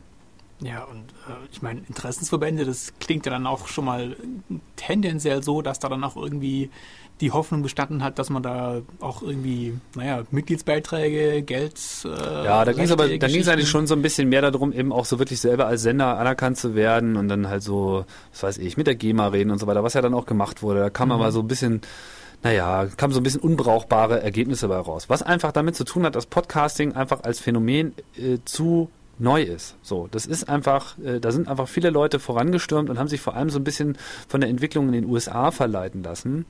Das ging mir am Anfang auch so, dass man so eine totale mega Euphorie hatte, weil wenn man sich das halt da anschaut, in den USA, da ist aber auch die Situation eine ganz andere. Ja, in den USA gibt's einfach keine ordentlichen Radiosender. Da ist alles Gedudel und alles nur noch automatisierte Playliste und industriedominierte Musik und sowas wie öffentliches Radio, wie wir das hier kennen, existiert da nicht. Die einzige Ausnahme ist halt NPR, aber die sind halt underfunded und haben beileibe nicht so den, den Stellenwert wie hier in Deutschlandfunk zum Beispiel oder eben auch die ganzen anderen öffentlichen Sender, die ja in Deutschland hervorragendes Programm machen und die jetzt auch durch Podcasting die Möglichkeit haben, endlich mal ihre Zielgruppen richtig zu erreichen.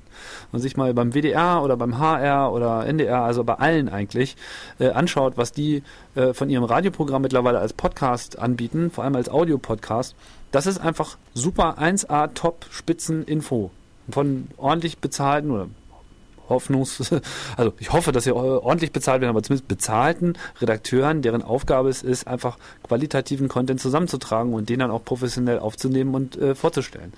was weiß ich, also hier Deutschlandfunk, Hintergrundpolitik oder sowas, Hintergrundwirtschaft. Das sind einfach 18 Minuten gedrängte, klare Informationen, wohl recherchiert zu einem bestimmten Thema. So, und äh, da kann man halt als privater Podcaster gar nichts, äh, ja, also da ist alternative Nachrichtenquelle das mag für einen besonders Engagierten jetzt hier auch eine Nische sein, aber es ist nicht so, dass es einen übermäßigen Bedarf danach gibt. Während in den USA einfach die Wahrheit äh, aus den Medien vollständig verdrängt ist und natürlich gibt es da einen Riesenbedarf. Dazu kommt auch noch die besondere Neigung der Amerikaner zu Entertainment und natürlich auch ihre Neophilie, ja, dass sie einfach generell neuen Dingen äh, aufgeschlossen sind und äh, wenn was Neues ist, dann sagen die halt nicht, wozu brauche ich das, sondern die sagen halt, ah super, was kann ich damit machen? Ja, während du hier in Deutschland immer so zweifelnde Hasen hast, irgendwie geht auch hier in unsere Szene selber rein, merke ich beim CCC auch mal wieder, wenn man mit irgendwas Neuem ankommt, so, wozu braucht man denn das? Da kann man auch was Altes nehmen.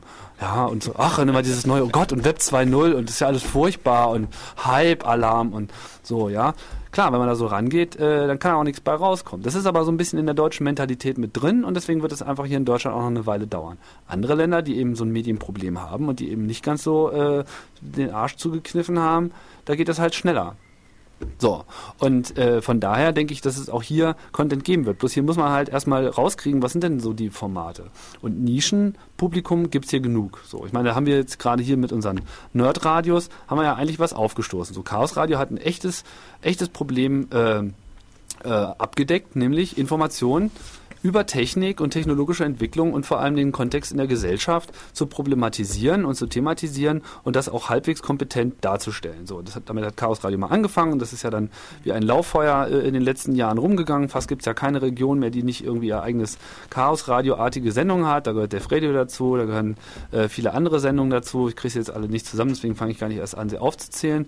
Ihr wisst, was ich meine. So, und das ist auch so ein, so ein Format, was sich so über die Zeit rausgebildet hat. Nicht? Man ist halt beisammen, man, man, man quasselt zusammen, man hat Anrufer oder mal nicht, man nimmt sich irgendwie ein Thema als Schwerpunkt, aber man galoppiert auch so ein bisschen über die News. Und es gibt dafür eine klare Zielgruppe, nämlich die Leute, die einfach an solchen Themen Interesse haben und die vor allem den großen Vorteil haben, das ist unser Vorteil gegenüber den anderen Zielgruppen, ähm, dass sie einfach schon von vornherein netzaffin sind und sowas wie Podcasting dann einfach adoptieren. Und die große Mehrheit da draußen für ihre Themen ist einfach diese neuen Distributionswege noch nicht gewohnt. Jetzt ist es einfach mal Standard, dass, es man, dass man DSL hat. Jetzt ist es Standard, dass man irgendwie einen Rechner hat. Und manche Leute gewöhnen sich sogar daran, dass der nachts läuft oder so, äh, dass man ihn vielleicht nicht ausschaltet, wenn man ihn gleich verlässt. Das sind ja alles so Sachen. Dazu kommt eben auch die Verbreitung von iPods, die ist in den USA exorbitant. Ja, da, äh, ich weiß nicht, wie, wie, viel, wie groß der Marktanteil ist, aber er ist einfach enorm, 80 Prozent oder sowas. In Deutschland hat der iPod beileibe nicht so einen hohen Marktanteil. Der nimmt zwar zu, so, aber äh, die ganzen anderen Player, die verkauft werden, die taugen halt einfach nicht für Podcasting. Viele Gründe gibt's. Also, jetzt hast du schon viel erzählt. Ich möchte vielleicht mal einhaken. Tut mir leid. Das, Das war jetzt der Konter. Get me started. Das, das war jetzt der Konter für deine Eröffnung. Also ich hätte jetzt auch Soll ich jetzt 20 nochmal auf Musik Monolog. eingehen? Nein, nein, jetzt bleiben wir mal bei der, bei der deutschen Podcasting-Szene.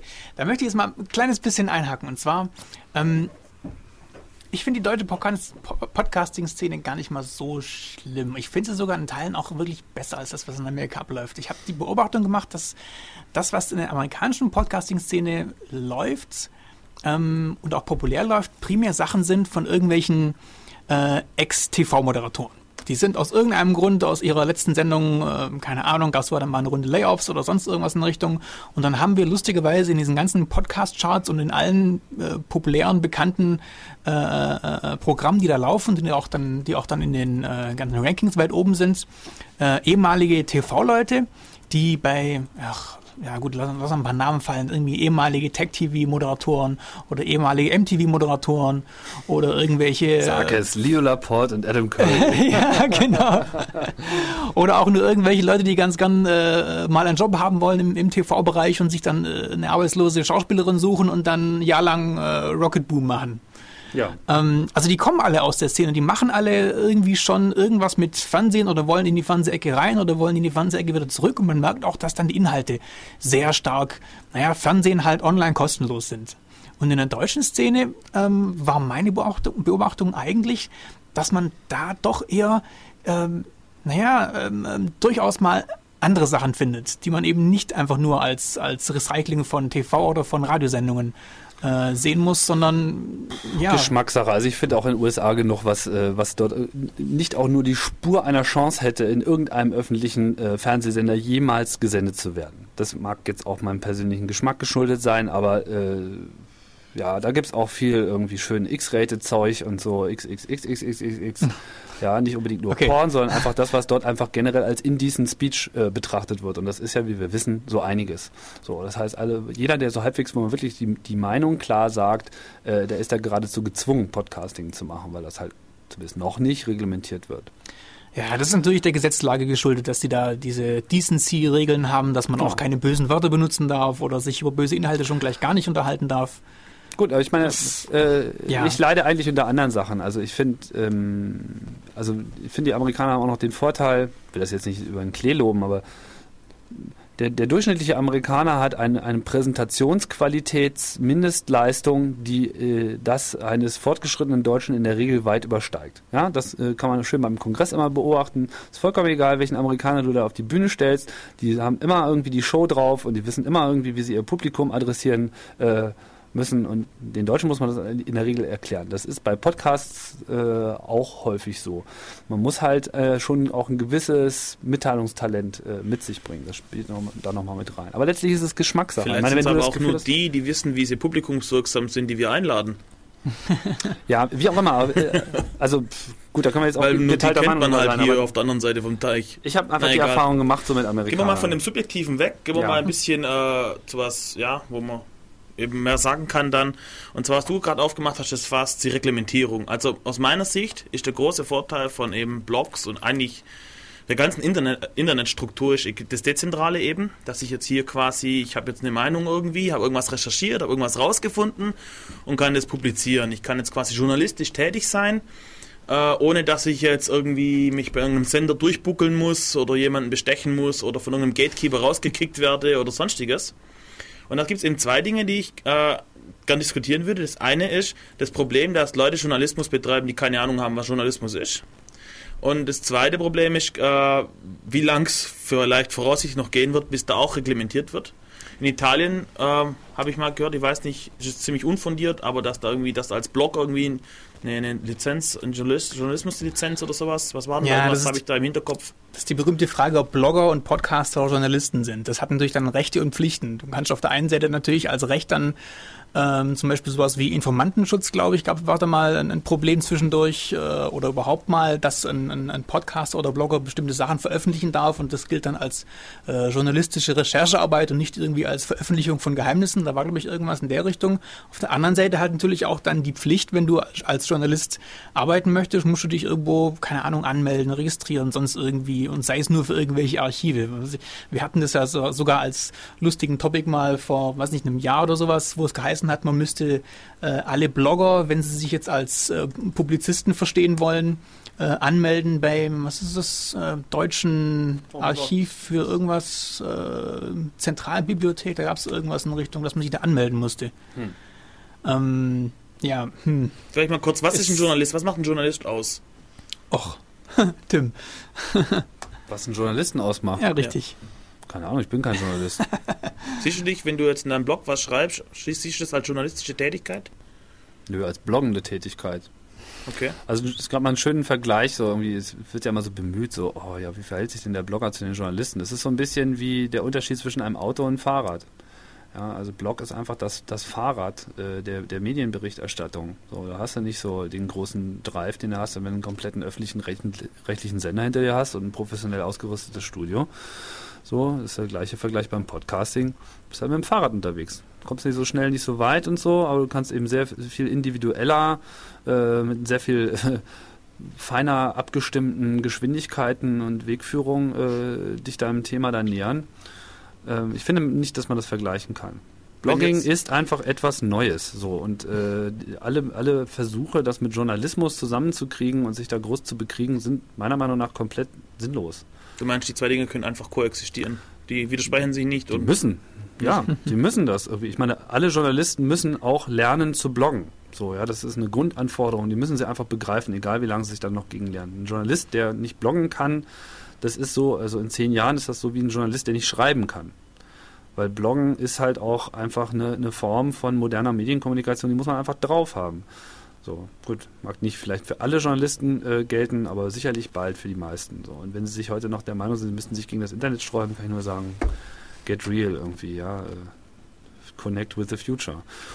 So, mit dem Podcasting ist nicht anders. Ja. Podcasting ist einfach eine neue Distributionsmethode, die es einfach erlaubt, komplett der eigene Produzent zu sein. Das mag nicht unbedingt jedem liegen, aber das ist schön. Und auch das konkurriert in dem Sinne nicht direkt mit Radio. Sondern Radio ist einfach was anderes. Das äh, braucht aber auch viel mehr Geld und viel mehr Aufwand, äh, personellen Aufwand, materiellen Aufwand, finanziellen Aufwand, Zeitaufwand als Podcasting. Und äh, ich finde nicht, dass das groß in Konkurrenz steht. Was sagst Also- du zu der Frage, ob jetzt ein Blogger irgendwie sowas wie Informantenschutz für sich beanspruchen kann?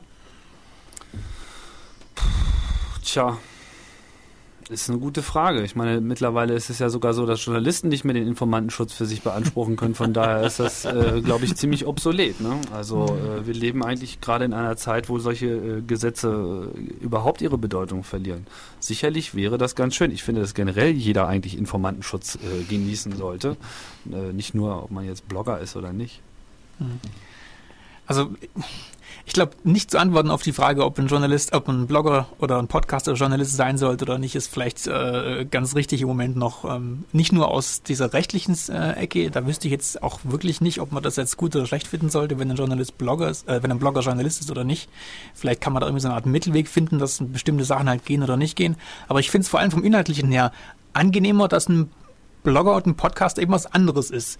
Man, man muss halt dann damit leben können und auch wissen können, dass da eben keine Qualitätskontrolle dabei ist, dass da kein Programmrat irgendwie aufpasst, dass da nicht irgendwie immer aufgepasst wird, was genau gesagt wird, weil sonst irgendwelche Leute erschreckt werden können, sondern man hat halt die Möglichkeit, okay, ich habe jetzt meine kleine Sparte, mein kleines Publikum, mir hört eh keiner zu, dann kann ich ja eh sagen, was ich will. Und das ist ganz angenehm eigentlich für den Inhalt. Was halt, immer wenn man mal ein bisschen aus der utopischen Ecke kommt, ein Journalist wird ja ausgebildet, wie er quasi Informationen finden kann, wie er die erharten kann, wie er überprüfen kann, ob das stimmt, dass er nicht irgendwelchen Schleimlegern quasi auf, die, auf, auf den Leim geht. Und diese Ausbildung, die fehlt dir ja eigentlich so als, als Blogger, oder? Du denkst jetzt, okay, ich blogge jetzt hier irgendwas, was hier schief läuft und fängst dann an zu berichten, was du gehört hast, irgendwie fängst an Hören sagen als Tatsachen darzustellen und so weiter. Und okay, natürlich, wenn man jetzt mal, also das Problem ist natürlich, dass unsere Medien manipuliert sind. Das heißt, das ist es nicht mehr so, so wie es eigentlich sein sollte.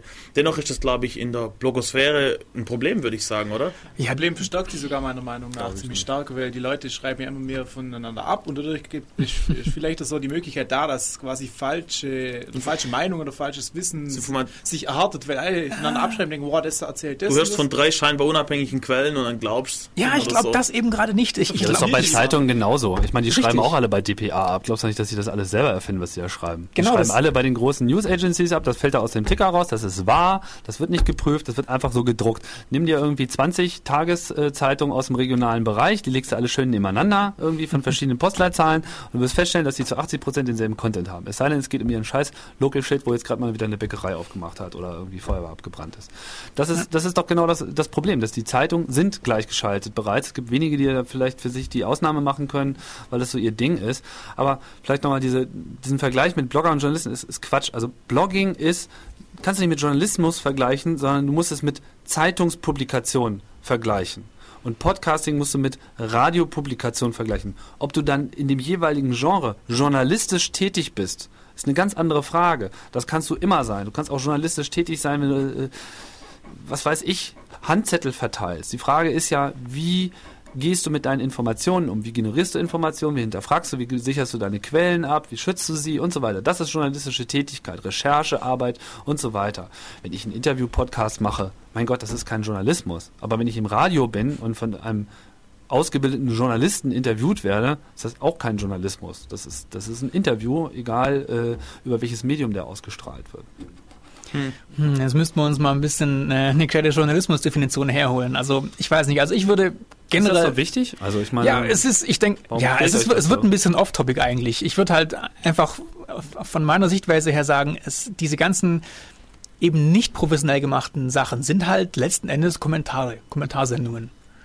Da wird kein wirklich originärer Content produziert, da wird nichts, äh, naja gut, es wird schon recherchiert, wenn man dann äh, natürlich halbwegs kompetent sein möchte. Also es ist, es Journalist ist halt ein Beruf, ja, aber man muss ja nicht unbedingt den Beruf ausüben, wenn man irgendwas macht. Ich kann mir ja auch einen Pullover stricken, ohne gleich ausgebildeter Näher zu sein. Das ist, äh, finde ich, hat einfach nichts miteinander zu tun. Und man kann auch podcasten, ohne Journalist sein zu wollen. Das ist, das, ist, das ist nicht der Punkt. Die Frage ist ja, hast du was Interessantes zu sagen und gibt es Leute, die das interessiert? Nur wenn diese beiden Sachen erfüllt sind, äh, bist du überhaupt äh, ja, äh, an der richtigen Stelle mit Podcasting. Oder mit Blogging. Ist genau das Gleiche. Ich meine, du kannst natürlich auch was sagen und keiner hört dir zu. Ist auch nicht so das Problem. Es gibt genug Leute, die das tun. Du brauchst ja nur durch die Straße zu gehen, steht immer irgendjemand an der Ecke, der sich vor sich hin murmelt. Keiner hört ihm zu. Gibt's auch im Internet, so what? Vollkommen egal. So. Und ich meine, was du da vorhin gesagt hast, ähm, mit ähm, dieses Abschreiben und so weiter. Das Schöne ist ja, dass man im Internet diese, Prozess, diese Prozesse überhaupt erstmal nachvollziehen kann. Wenn du in der Zeitung was liest, das kannst du nicht nachvollziehen. Du weißt nicht, wo es herkommt. Da steht keine Quelle, kein Link, kein gar nichts. Und beim Blog kannst du sogar selber losgehen und den Originaltext mit Cut und Paste in deine Lieblingssuchmaschine reinschmeißen und wirst relativ schnell wissen, wo diese Information herkommt. Kannst sie überprüfen, kannst sie widerlegen, kannst was dagegen schreiben. Und das geschieht ja auch. Hoaxes werden im Internet in der Regel sehr schnell aufgeklärt. In Zeitungen schreiben die immer wieder den gleichen Kack. Und keiner überprüft's. Und da, äh, denke ich mal, haben wir es halt einfach mit diesem Demokratisierungseffekt der Medien zu tun, der sich äh, fortschreitet. So und äh, Ich kann noch gerade mal einhaken. Findest Ja. du, dass die Medien im Internet verlässlicher sind wie die übliche Medien, also Zeitungen und so? Oder würdest du sagen, dass du Informationen, sie die sind nicht weniger verlässlich als die anderen. Wird schon zu sehen. Also ob sie verlässlicher, ich glaube nicht, dass man eine generelle pauschale Aussage auch über die nicht, ja. Verlässlichkeit über Medien. Du musst halt einfach dein eigenes Hirn anstrengen. Das ist einfach ohne Kopf einschalten, kannst du Medienkonsum sowieso vergessen. Die sind halt anders. Also das ist tatsächlich, ich finde das auch mit diesem, mit diesem professionellen Journalisten, du hast die Tendenz sehr viel stärker aus Gründen, das ist alles gut gemeint, aus Gründen der Qualitätssicherung eben nur noch die Originalpressemeldungen zu vervielfältigen und abzuschreiben, weil da geht man davon aus, okay, das sind die Originalpressemeldungen, die sind bestimmt gut recherchiert, dann nehmen wir die. Da machen wir schon mal nichts falsch. Und dieses zwanghafte Qualitätssichern gibt's halt im Internet nicht. Das hat Vor- und Nachteile, wenn man dann sich aus allen möglichen Ecken äh, lustige Infos zusammensammelt, äh, von denen man nicht genau weiß, äh, ob es wirklich 100% stimmt. Und man kann sich dann da äh, halt selber ein Bild zusammensuchen und dann selbst bewerten, wie plausibel ist es und äh, wer sagt was und welche Reputation hat der dann und So- wem glaube ich. Zur Glaubwürdigkeit noch eins. Mittlerweile gibt es ja, oder ist ja auch bekannt worden, dass immer wieder so gefakte Presse, äh, Pressekonferenzen irgendwie gemacht werden. Im Vorfeld alles schon abgesprochen, welche Fragen, welche Antworten.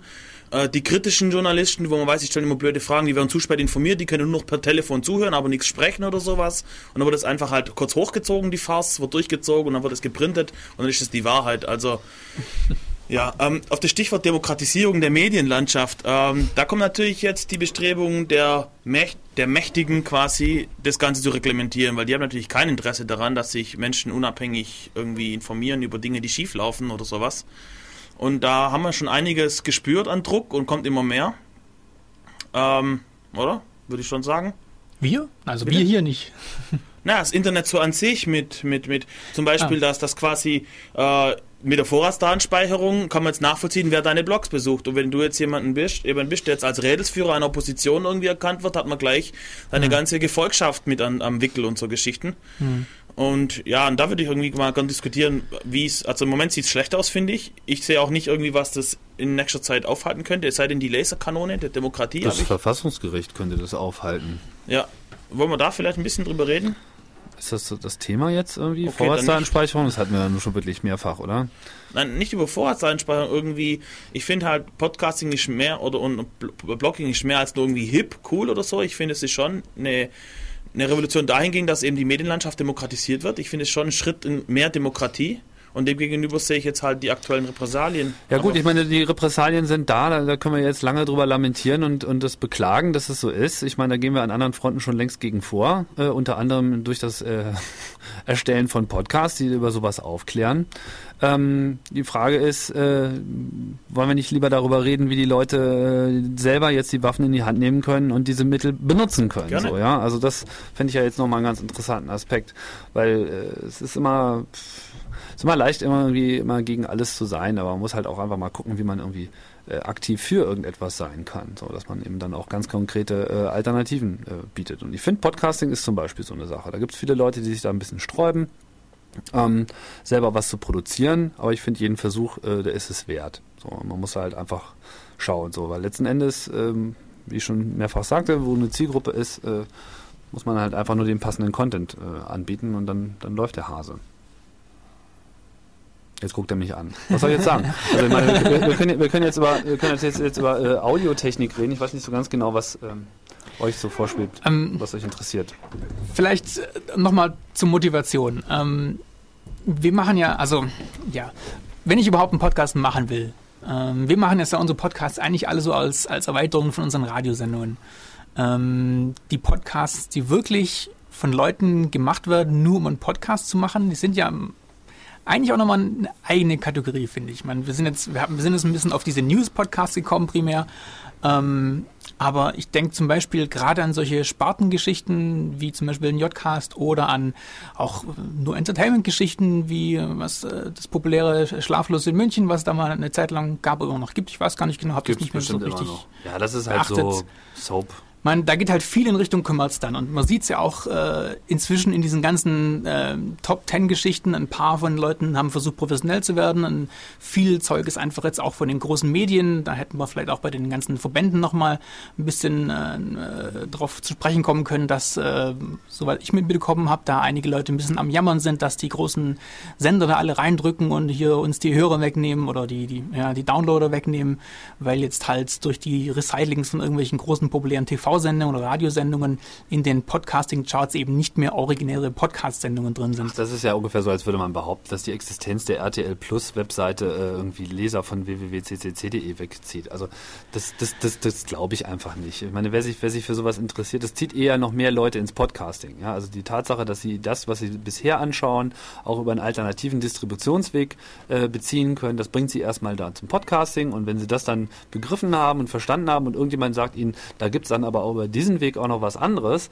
dann äh, Verstehst du? Dann, Mhm. dann, dann kann das nur gut sein. Also da äh, kann ich nicht mit reingehen. Und ich finde auch, diese Kommerzdebatten sind immer extrem anstrengend. Ich meine, mein Gott, wenn jemand so einen guten Content macht, dass, dass er das über Werbung oder Sponsoren, über was auch immer äh, vermarktet bekommt und der Content nach wie vor stimmt und die Leute interessiert, na dann, dann, dann soll er das doch machen. Ist doch super. Irgendwie, dann verdient er damit Geld und äh, kann aufhören, seinen langweiligen Job bei der Post zu machen. So, ja, ist doch, äh, die Leute werden doch dadurch befreit, dass sie in der Lage sind, dafür Geld zu bekommen, äh, das zu tun, was sie, was sie gut und gerne äh, äh, machen. Und wenn sie dabei den Leuten auch noch kostenlose Angebote machen, äh, wo da, ich sehe da einfach keinen Ansatz für Kritik. Ich glaube, es ist auch Naja, typisch deutsch, dass man in den Köpfen hier hat, dass äh, Community und Kommerz sich irgendwie widerspricht. Nein, der Punkt, auf den Ja, ich ja. raus wollte, ist eigentlich der, dass es am Anfang in der ja, Pionierzeit ähm, relativ einfach war, mit äh, einfachen Mitteln und einer netten Idee äh, relativ populär zu werden und relativ äh, schnell auch ein Publikum zu finden, äh,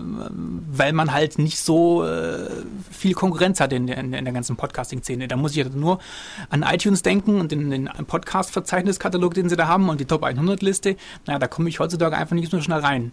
Und deswegen halt die Frage, ja, wenn ich jetzt äh, da- da mich hinstelle doch- und einen Podcast machen möchte, rein. was würde ich denn heute machen müssen, um Anfangen, einfach guten Content äh, produzieren. Ja. Irgendwie ein brauchbares Mikrofon kaufen, was irgendwie deinen Mhm. eigenen Qualitätsansprüchen genügt. Da muss man jetzt nicht unbedingt viel Geld investieren.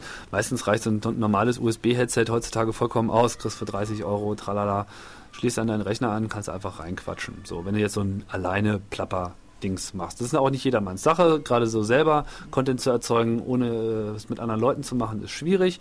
Sehr viel einfacher ist es halt in so einer Gesprächssituation, sehen wir ja hier, jeder einzelne von uns hätte da Probleme, jetzt irgendwie denselben Content aufzubereiten, wenn er alleine reden müsste. So macht es ja auch mehr Spaß. So kann man sich halt auch überlegen, dass man das irgendwie mit einem Freund oder Kollegen zusammen macht, wie auch immer. Wenn man also in der Lage ist, halbwegs was äh, Brauchbares und Anhörbares zu machen, was äh, brauchbar kurzweilig und in- informativ ist, dann nimmt man das halt einfach auf, installiert sich eine Blog-Software, installiert äh, das passende äh, Podcasting-Plugin, um dann das äh, Hochladen und so weiter und das Erstellen dieses Feeds einfach zu machen. Und dann äh, gibt man halt äh, diesen Feed in Podcast-Verzeichnisse, wie zum Beispiel das iTunes-Podcast-Verzeichnis, was ich für ein recht gutes Verzeichnis halte. Es gibt auch noch andere, podstar.de, podcast.de haben auch so Verzeichnisse, die so technische Schwächen haben in meinen Augen, aber die letztlich auch so ihre eigene Community haben. So, und ab da spricht sich's rum, weil wenn du einen scheiß Content hast, dann äh, wird das sowieso keiner hören oder wird zumindest keiner dabei bleiben. Wenn du gute Sachen machst, dann kannst du mit deinem Freundeskreis von fünf Leuten anfangen, die erzählen das dann ihren Freunden, die es ihren Freunden erzählen und so weiter und so fort. Man muss nicht in irgendeinem Verzeichnis stehen, um bekannt zu werden. Man muss auch nicht in der iTunes Top 100 stehen. Das ist, äh, Du hast zu viel Quatsch. Distributed Net, Net gemacht, Mike. Du denkst zu viel in Bundesliga-Tabellen. Es muss skalieren, sonst taugt es nichts. ja, es, es, es, ist Nischen, es ist Nischenprogramm. So, und das ist ja auch gut. Ich meine, wir haben da, äh, äh, kennt ja sicherlich diesen Begriff des Longtail, so, äh, nicht? Bei Amazon kommt ja dieser Begriff her, dass sie festgestellt haben, dass sie zwar mit Bestsellern äh, gutes Geld verdienen, aber eben auch nur 30 oder 20 Prozent ihres Gesamtumsatzes und dass sie eigentlich äh, sehr viel Geld damit verdienen, dass sie Nischen-Content haben. Das heißt, 80 Prozent sind Bücher, die sich nicht gut verkaufen. Und äh, genauso ist das beim Podcasting auch. Und letztlich, was ist der Maßstab? Wie, viel, wie viele Hörer brauchst du, um, um, um deinen Beitrag wertvoll zu machen? Wenn du jetzt relativ private Themen hast, bist du in deinem Freundeskreis unterwegs und du redest eigentlich, was weiß ich, über deinen Stadtteil oder so und dir hören irgendwie 50 Leute zu. Und dann ist doch super. Wann hast du schon mal die Situation, dass dir regelmäßig 50 Leute zuhören?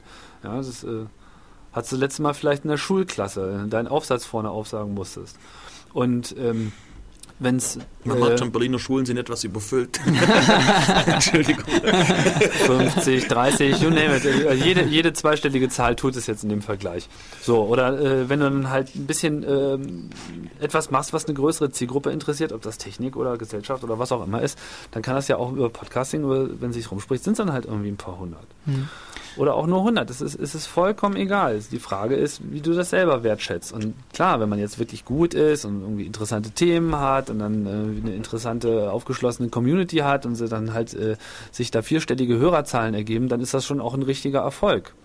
Und dann hast du deinen Kanal, dann kannst du ihn nutzen und dann muss man eben sehen, ob dir Zeitaufwand äh, möglich ist im eigenen Leben und wenn nicht, muss man sich eben überlegen, okay, äh, lasse ich das jetzt sein, schränke ich das ein oder äh, suche ich mir halt Wege der Finanzierung. So, und dann ist der erste Schritt, dass man einfach fragt, okay Leute, äh, habt ihr so viel davon, dass ich das hier mache, äh, warum spendet ihr mir nicht einfach Geld? So, da muss man halt sehen, wie viel dabei rüberkommt. Vielleicht reicht das ja schon. Oder man sucht sich halt Sponsoren oder nimmt eben irgendeinen dieser Audio-Werbedienste mit rein.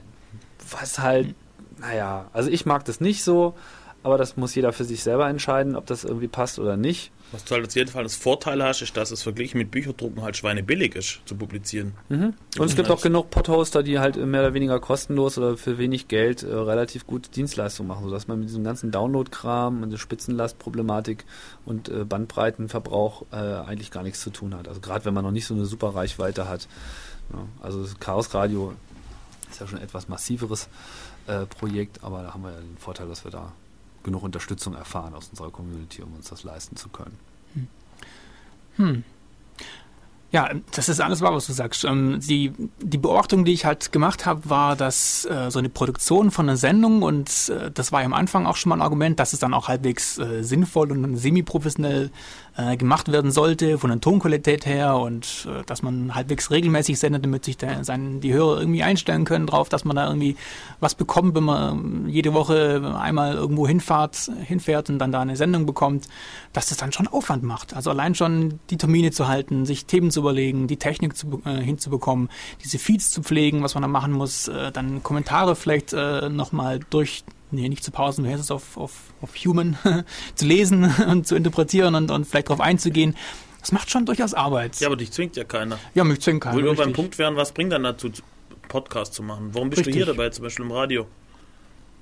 Hast du direkt gefragt. Ja, Public Service. Also ich sehe mein, mein Engagement im CCC und das gehört hier im Prinzip für mich da dazu, im Prinzip als, als Öffentlichkeitsarbeit. Man, man kennt sich halt in ein paar bestimmten Themen besser aus als andere.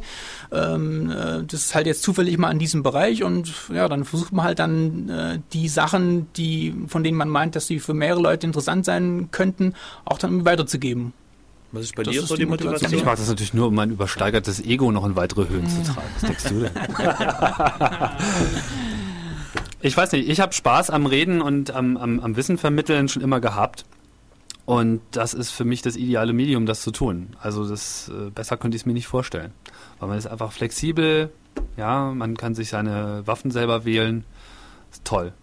Nicht? Und man kann auch äh, viel experimentieren. Da geht auch noch eine Menge. Also es ist alles äh, noch total am Anfang. Ich teile auch diesen ganzen, in letzter Zeit gibt's ja, geht da gerade durch diese Podcast-Szene, geht halt so, ach, Podcasting, keiner versteht uns, keiner hat uns lieb und so. Und die Marketingabteilung der Firmen begreifen nicht, was ein Podcast ist. Dann kann ich nur sagen, ob das nicht vielleicht sogar ein Vorteil ist.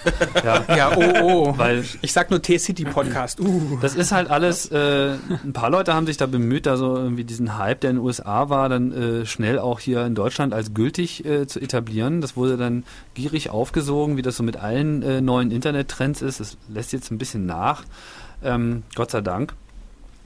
Aber ähm, ich glaube nicht, dass das so äh, gerechtfertigt war. Nichtsdestotrotz wird sich das einfach äh, positiv weiterentwickeln. Ich bin da, ich bin da wirklich sehr äh, extrem optimistisch, zumal auch die Werkzeuge immer besser werden. Es gibt ja wirklich nette Software, mit der die so einem beim Aufnehmen von Podcasts äh, extrem unterstützt, die einfach eine ganze Menge Features dann einem ermöglicht, ohne dass man jetzt sehr viel mehr Arbeit äh, hat.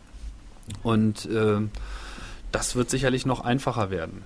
So, und ich denke, das Podcasting wird irgendwann eine ganz normale Sache sein, weil die Leute werden das in zunehmendem Maße auch in der Schule kennenlernen, weil Schulen das einfach verwenden, weil es gerade im Bildungsbereich halte ich Podcast für eine verdammt äh, nützliche Technologie, um einfach weißt du, Vorlesungen aufzuzeichnen und zu redistributieren. Podcasting ist da einfach spitze. Äh, oder halt äh, auch so äh, Zusatzbeiträge äh, zu bieten in, in, in Studiengängen. Ja. Das ist auch eine ziemlich interessante äh, Idee, weil ähm, Ihr macht das doch auch hier mit dem Ja, Chaos-Seminar. Genau, das machen wir auch in unserem Chaos-Seminar. Und es gibt auch viele Universitäten, zum Beispiel Tübingen, von denen weiß ich das, dass sie ziemlich die ganze große Vorlesung alle online ins Netz stellen. Oder was ich ja ziemlich empfehlen kann, im englischsprachigen Raum ist Physics for Future Presidents. Ziemlich cool, kann ich jedem empfehlen, mal anzuschauen.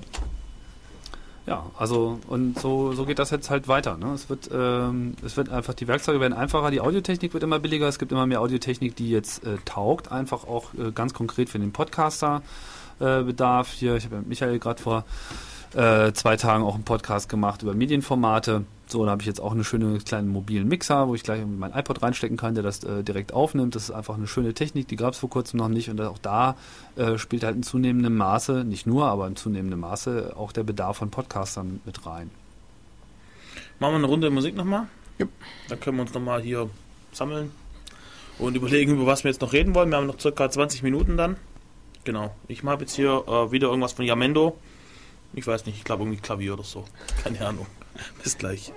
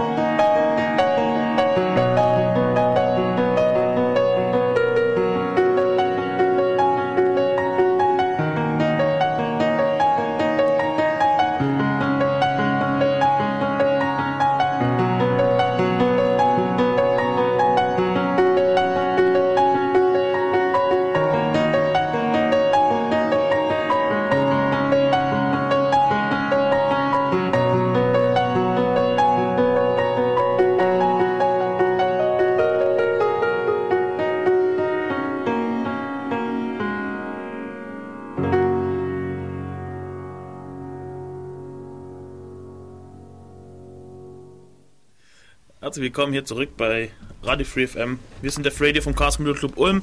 Bei uns geht es immer noch um Podcasts und Podcasting. Ja, ihr merkt schon, heute machen wir sehr wenig Musik. T äh, Tims Pr- Prämisse Content Rules, der gibt mir heute nach und produzieren eben mehr Content wie Musik. Ich bin einfach ein Plappermaul. Wir widersprechen nicht. Aber wenn man das Plappern Content nennt, dann ist doch. Super. Das ist eine gute Ausrede. Okay, Jungs, über was wollt ihr noch sprechen? Ähm, wir haben aufgehört mit äh, äh, der Frage, wie oder warum mache ich eigene Podcasts und dann machen wir vielleicht einfach weiter. Äh, Tim, äh, erzähl doch mal im Detail oder mal, äh, ja, wie das bei dir konkret aussieht, so einen Podcast zu machen. Vielleicht auch gerade im Hinblick darauf, dass äh, jemand, der das jetzt hört, auch mal gern sowas vielleicht experimentell mal machen möchte. Ja. Das brauche ich. Also gut, am Anfang steht erstmal so, erstmal braucht man ein Thema. So, also äh, ich bin halt am laufenden Meter, gucke ich halt immer so, was, was ein Thema sein könnte. Und ein Thema ist halt einerseits etwas, was mich interessiert und von dem ich dann auch glaube, dass es andere auch interessieren könnte. Ähm, ich finde vor allem diesen Aspekt, dass es mich selbst interessiert, finde ich ziemlich wichtig, weil ich produziere, es geht nicht so sehr darum, einfach irgendwelche Themen rauszuhauen. Und ich habe halt, es gibt lange, es gibt immer wieder Vorschläge, die von äh, Hörern reinkommen. Und naja, so manches ist gut, manches ist, äh, bringt mich auch wirklich auf Ideen. Also ich habe auch schon so einiges auf Höreranregungen hin äh, gemacht, weil ich mir dachte, so klar, warum bin ich da noch nicht selber drauf gekommen? Ähm, andere Sachen, da tue ich mich halt einfach total schwer, weil ich es halt einfach selber langweilig finde und ich weiß, wenn ich es selber langweilig finde, dann bin ich nicht in der Lage, da Da wird die Sendung schlecht einfach. ja, dann, das, ich wüsste nicht, auch so. wonach ich fragen sollte und dann hätte ich auch schon Angst, dass ich da so ein bisschen mich bekloppt verhalte und so. Das, das, das, das, das macht einfach keinen Spaß. Wir kriegen manchmal Anfragen, Entschuldigung, wenn ich unterbreche, das hört sich für mich nach an, das Thema wird mich interessieren, aber ich bin zu faul selber zu recherchieren, macht ihr mal und erzählt's mir dann bitte. So in die Richtung gehen die Vorschläge manchmal. Gut. Es gibt auch Ausnahmen, wo man sagt, okay, da, davon habe ich jetzt eigentlich keine Ahnung und weiß der Geier, vielleicht steckt da noch mehr drin. Wenn man dann halt, und das ist eigentlich immer die Voraussetzung bei mir, weil ich äh, das meiste einfach interviewbasiert mache, ich brauche halt dann auch noch jemanden, der kompetent darüber Auskunft geben kann und der eben auch, sagen wir mal, ja, also der, der Kompetenz hat und diese auch zu vermitteln in der Lage ist. Also der in der Lage ist, ganze Sätze zu sprechen. Was ja nicht immer so ganz einfach ist im Tech-Bereich. ja, äh, ihr kennt das, es gibt immer wieder so totale Top-Nerds, die schreiben super Software und die machen irgendwie geile Sachen und sind in der Lage, irgendwie 30 Unix-Maschinen gleichzeitig zu administrieren. Äh, aber äh, kriegen einfach keinen ganzen Satz zusammen. So, das ist natürlich auch schwierig. Wie auch immer. Also man sucht sich ein Thema, man such, ich suche mir halt einen Gesprächspartner, dann versuche ich halt einen Termin zu finden und äh, je nachdem, wo man das dann macht, äh, muss man halt schauen, mit welcher Technik das macht. Wenn man halt mit mehreren Leuten äh, was macht, wird es schon etwas aufwendiger, als wenn man nur einen hat. Und dann kommen so ein bisschen die eigenen Ansprüche dazu. Meine sind relativ hoch, weil ich halt so ein bisschen ähm, gewöhnt bin, ähm, so aufzunehmen, wie ich das von Fritz vom, vom Studio her kenne, so wie wir es ja hier auch machen. Also man hat halbwegs brauchbare Mikrofone, man hat Kopfhörer auf und hört halt immer das Monitorsignal, ähm, was, wie ich finde, ganz gut dazu beiträgt, dass man eben so dabei bleibt. Aber es gibt auch andere Podcasts, die stellen einfach so eine kleine Büchse, so einen Rekorder auf den Tisch und machen das halt einfach alles mit einem Mikrofon, hier so Küchenradio, gutes Beispiel. Das hat auch seinen Charme, das ist auch okay. Ähm, ich produziere halt lieber Sachen, die von vorne bis hinten gut hörbar sind, audiotechnisch äh, gesprochen.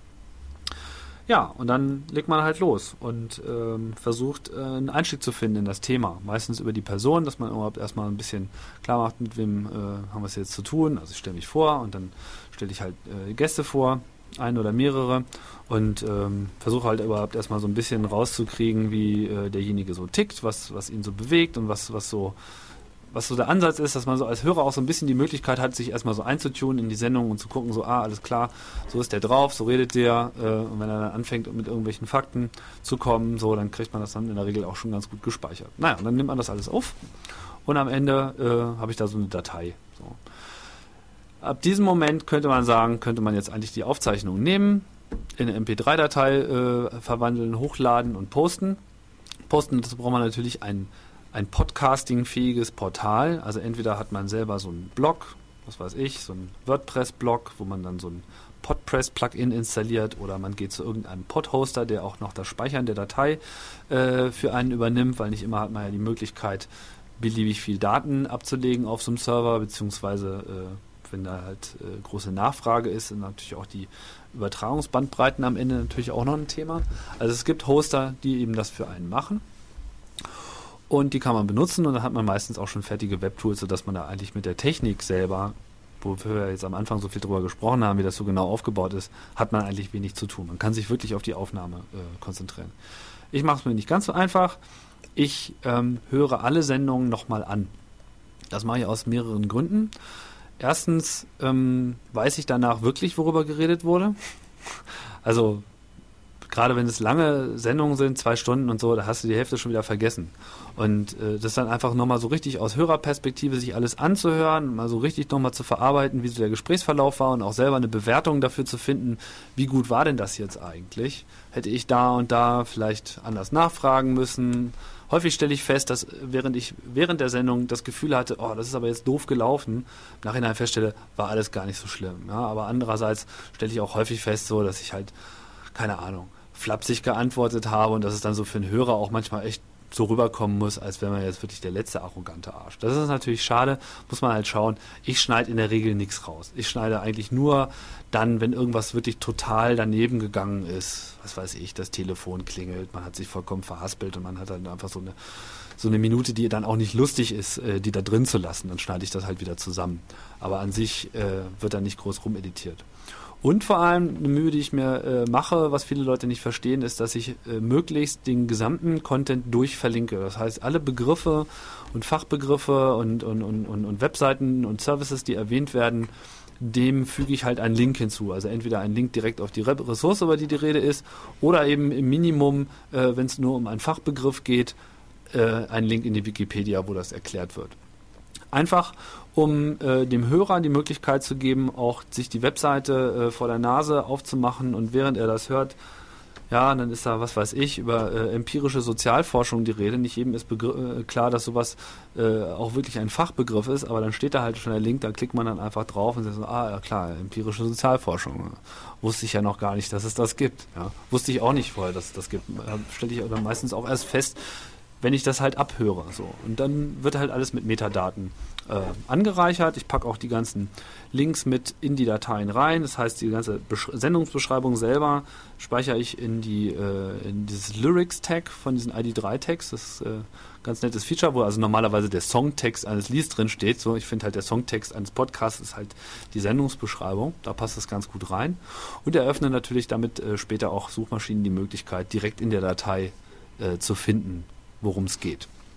Ja, das ist eigentlich so mein, mein Produktionsprozess. Was du jetzt ein bisschen übersprungen hast, dass man manchmal das Problem hat, das Schneiden, wenn man jetzt Musik irgendwie dazu haben will. Man macht vielleicht ja nicht nur Redebeiträge, manche machen auch Musikpodcasts, wo sie irgendwie das Neueste aus der Szene oder bla. Und da vielleicht äh, softwaretechnisch gibt es da Ja, also zum einen zum Aufnehmen Tools. und zum Zusammenschneiden. Was benutzt du da? Also Also ich, äh, ich, ich, ich übertreibe auch an der Stelle, ich benutze Live. Das ist äh, von Ableton. Ableton Live ist halt eine, eine, das haben die mir freundlicherweise kostenlos zur Verfügung gestellt, gestellt, weil sie wissen, dass ich als Podcaster da eh keine Zielgruppe äh, für sie bin, weil die bedienen halt Musiker und DJs. Das ist, dafür wird diese Software normalerweise eingesetzt. Ich fand es aber sehr praktisch, weil ich halt auch ähm, meine Podcasts so aufnehme, als wären sie live. Also ich, äh, das ist auch noch eine, noch eine Besonderheit, was ich mache, was nicht jeder macht und nicht jeder machen muss. Ich ähm, versuche mir halt äh, Schritt für Schritt meine Technik so zusammenzustellen, dass ich alles live machen kann. Das heißt, dass ich Sachen einblenden kann, dass ich live auch Telefon dabei haben kann, dass ich das alles live senden kann, dass ich sozusagen nichts nachher editieren muss, sondern dass ich während ich die Sendung mache, alles ab, abfahren, starten und stoppen äh, kann und so aufnehme, äh, dass es eben auch live gesendet werden könnte. der Grund Ich- dafür ist die Zeitersparnis, Musik- schätze ich, oder? Zeitersparnis, aber auch, ähm, also wenn ich zum Beispiel so am Anfang habe ich ja immer so, einen- so einen klugen Jingle irgendwie, irgend so Ach ja, irgend so ein also nicht, nicht, also nicht, nicht die, nicht die Chaos-Radio-Melodie, sondern irgend so ein Audio-Snippet. Irgendwas, was entweder zur Sendung passt oder nicht. Und das setzt halt manchmal auch schon so eine gewisse Atmosphäre. Und es ist halt schon ein Unterschied, ob man einfach so nackt loslegt und sagt, hallo, jetzt fängt der Podcast an. Oder ob ich wirklich so mit diesem Audio-Snippet äh, loslege und ähm, denn, dann so die, die, die Intro-Melodie äh, dabei habe und dann sitzt man da eben einfach schon mit seinen Gästen, hat zwei Minuten schon so richtig, man spürt schon so richtig diese Sendung, so, boah, das ist jetzt wie live und es erzeugt einfach eine andere Stimmung. Deswegen mag ich das. Und dann äh, geht's halt los. Okay. Äh, ja, zu den Werkzeugen. Es gibt, es gibt allerdings auch auf Podcasting zugeschnittene Software. Ähm, da wäre, ich weiß jetzt nicht, wie heißt denn diese Windows-Software? Habe ich vergessen. Also live ist eher so Profi-Tool, oder? Ja, das ist halt, das ist eher eigentlich so für, für DJs und Musiker, um eben live auf der Bühne zu sein. Aber Das es heißt, hat hast, halt, du, hast du einen Hardware-Mixer Es hat halt- stehen, oder? Äh, ja, ähm, hatte ich, also ich habe verschiedene Setups, die ich immer äh, abwechsel. Derzeit äh, probiere ich das mit einem digitalen Interface, das heißt die Mikrofone gehen direkt über Firewire in den Rechner und ich nehme halt jede Spur einzeln auf. Ich versuche halt alles in der Software zu machen, weil da kann ich dann eben auch die ganzen Plugins benutzen, was zum Beispiel extrem wertvoll ist, wenn man eine Audioaufnahme ist, ist einen Kompressoren zu verwenden. Also Kompressor ist einfach total wichtig. Hier äh, ist das auch eingebaut hier in das Studio und das hat einfach jedes Radiostudio. Man muss einfach das Signal komprimieren, damit eben äh, das halt, wenn man ganz leise redet, dass es noch laut ist. Aber wenn ich ganz laut rede, dass es halt einen nicht gleich weghaut. So, das haben wir schon gehört. So, das ist irgendwie alles relativ ein, ein Level. Das hat man in normalen Aufnahme so erstmal nicht. Äh, aber die Programme man halt in Software aufnimmt, die haben halt in der Regel so ein Kompressor-Plugin, was man benutzen kann und dann klingt das einfach gleich viel besser. Und ähm, sowas sollte man halt benutzen. Und es gibt dann auch Tools, die explizit für Podcasting gemacht sind. Eins will ich vielleicht mal erwähnen, auf dem Mac gibt es ein Tool, das heißt Übercaster, das kommt hier irgendwie auch aus der Gegend, äh, irgendwo, im, ich habe den Ort vergessen, nicht Freiburg, ein bisschen weiter nördlich, Offenburg oder so, kleine Bude, die hacken das Tool, das ist total nett, so, da baut man sich so im Prinzip sein ganzes Panel äh, vorher zusammen, die ganzen Jingles und, und Hintergrundmusik und was, was weiß ich, was man alles haben will, und dann sagt man, okay, alles klar, jetzt fange ich an aufzunehmen, dann klickt man irgendwie auf alles nur noch während der Sendung mal kurz drauf oder eine Taste drückt man und dann fährt das halt automatisch ab und dann äh, speichert er alles in so einer Timeline. Das heißt, Mikrofone haben eine eigene Timeline, die Jingles haben eine eigene Timeline. Danach kann man das äh, dann eben auch noch äh, bearbeiten, wenn man möchte. Und dann sagt man, okay, prima, das ist jetzt fertig geschnitten. Zack, jetzt bitte gleich in MP3, MP4 oder welches Format auch immer. Und er lädt es einem auch gleich automatisch hoch auf den Host. So, alles in einer Software drin. Schönes Tool. Äh, macht bestimmt eine ganze Menge Leute glücklich. Und da hat man dann auch eine ganze Menge Arbeit nicht mehr, weil man eben nicht darüber nachdenken muss und nicht so viel äh, von der Technik verstehen muss. Und wenn man äh, ohne Monitoring arbeitet, reicht das völlig aus, wenn man so USB-Kondensermikrofone oder Headsets nimmt. Äh, die Qualität ist vollkommen ausreichend und dann hat man einfach einen schönen Podcast. Okay. So, Ja. Du hast Jetzt kommt bestimmt wieder die Frage nach den freien Tools, ne? Ja, freie Tools. keine Ich, ich kenne keine wirklichen freien Tools für sowas. nicht. Also GarageBand wäre noch die einzige Ergänzung, die ich jetzt hätte. Das ist relativ easy mit GarageBand das was zu machen. Hat jetzt nicht unbedingt so viel Unterstützung für Live-Schneiden von irgendwelchen Jingles rein und raus, sondern man hatte auch Ist halt auch diese. Spuren.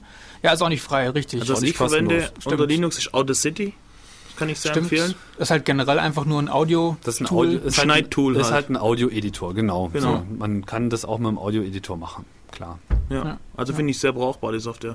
Ist gut implementiert, recht flüssig, trotz der fetten Daten, die da durchlässt. Was auch ganz witzig ist, äh, eine Freeware namens Levelator, die, äh, wenn man gerade eben nicht live hat, äh, das im Nachhinein nochmal zum Beispiel auf äh, ungefähr die gleiche Lautstärke bringen kann, wenn man eine Aufzeichnung hat, wo äh, der Ton nicht immer äh, gleich klingt. Das ist ganz witzig, so als Tipp. Kostet nichts, ist frei.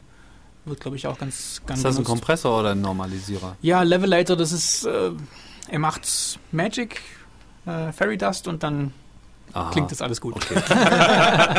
Tolle Antwort, Mike. Ja, hey! Ja, also man, man sollte halt schauen, dass man mit einer Software aufnimmt, die irgendwie, äh, also zumindest, äh, also auch bei Audacity kann man halt danach einen Kompressor draufwerfen.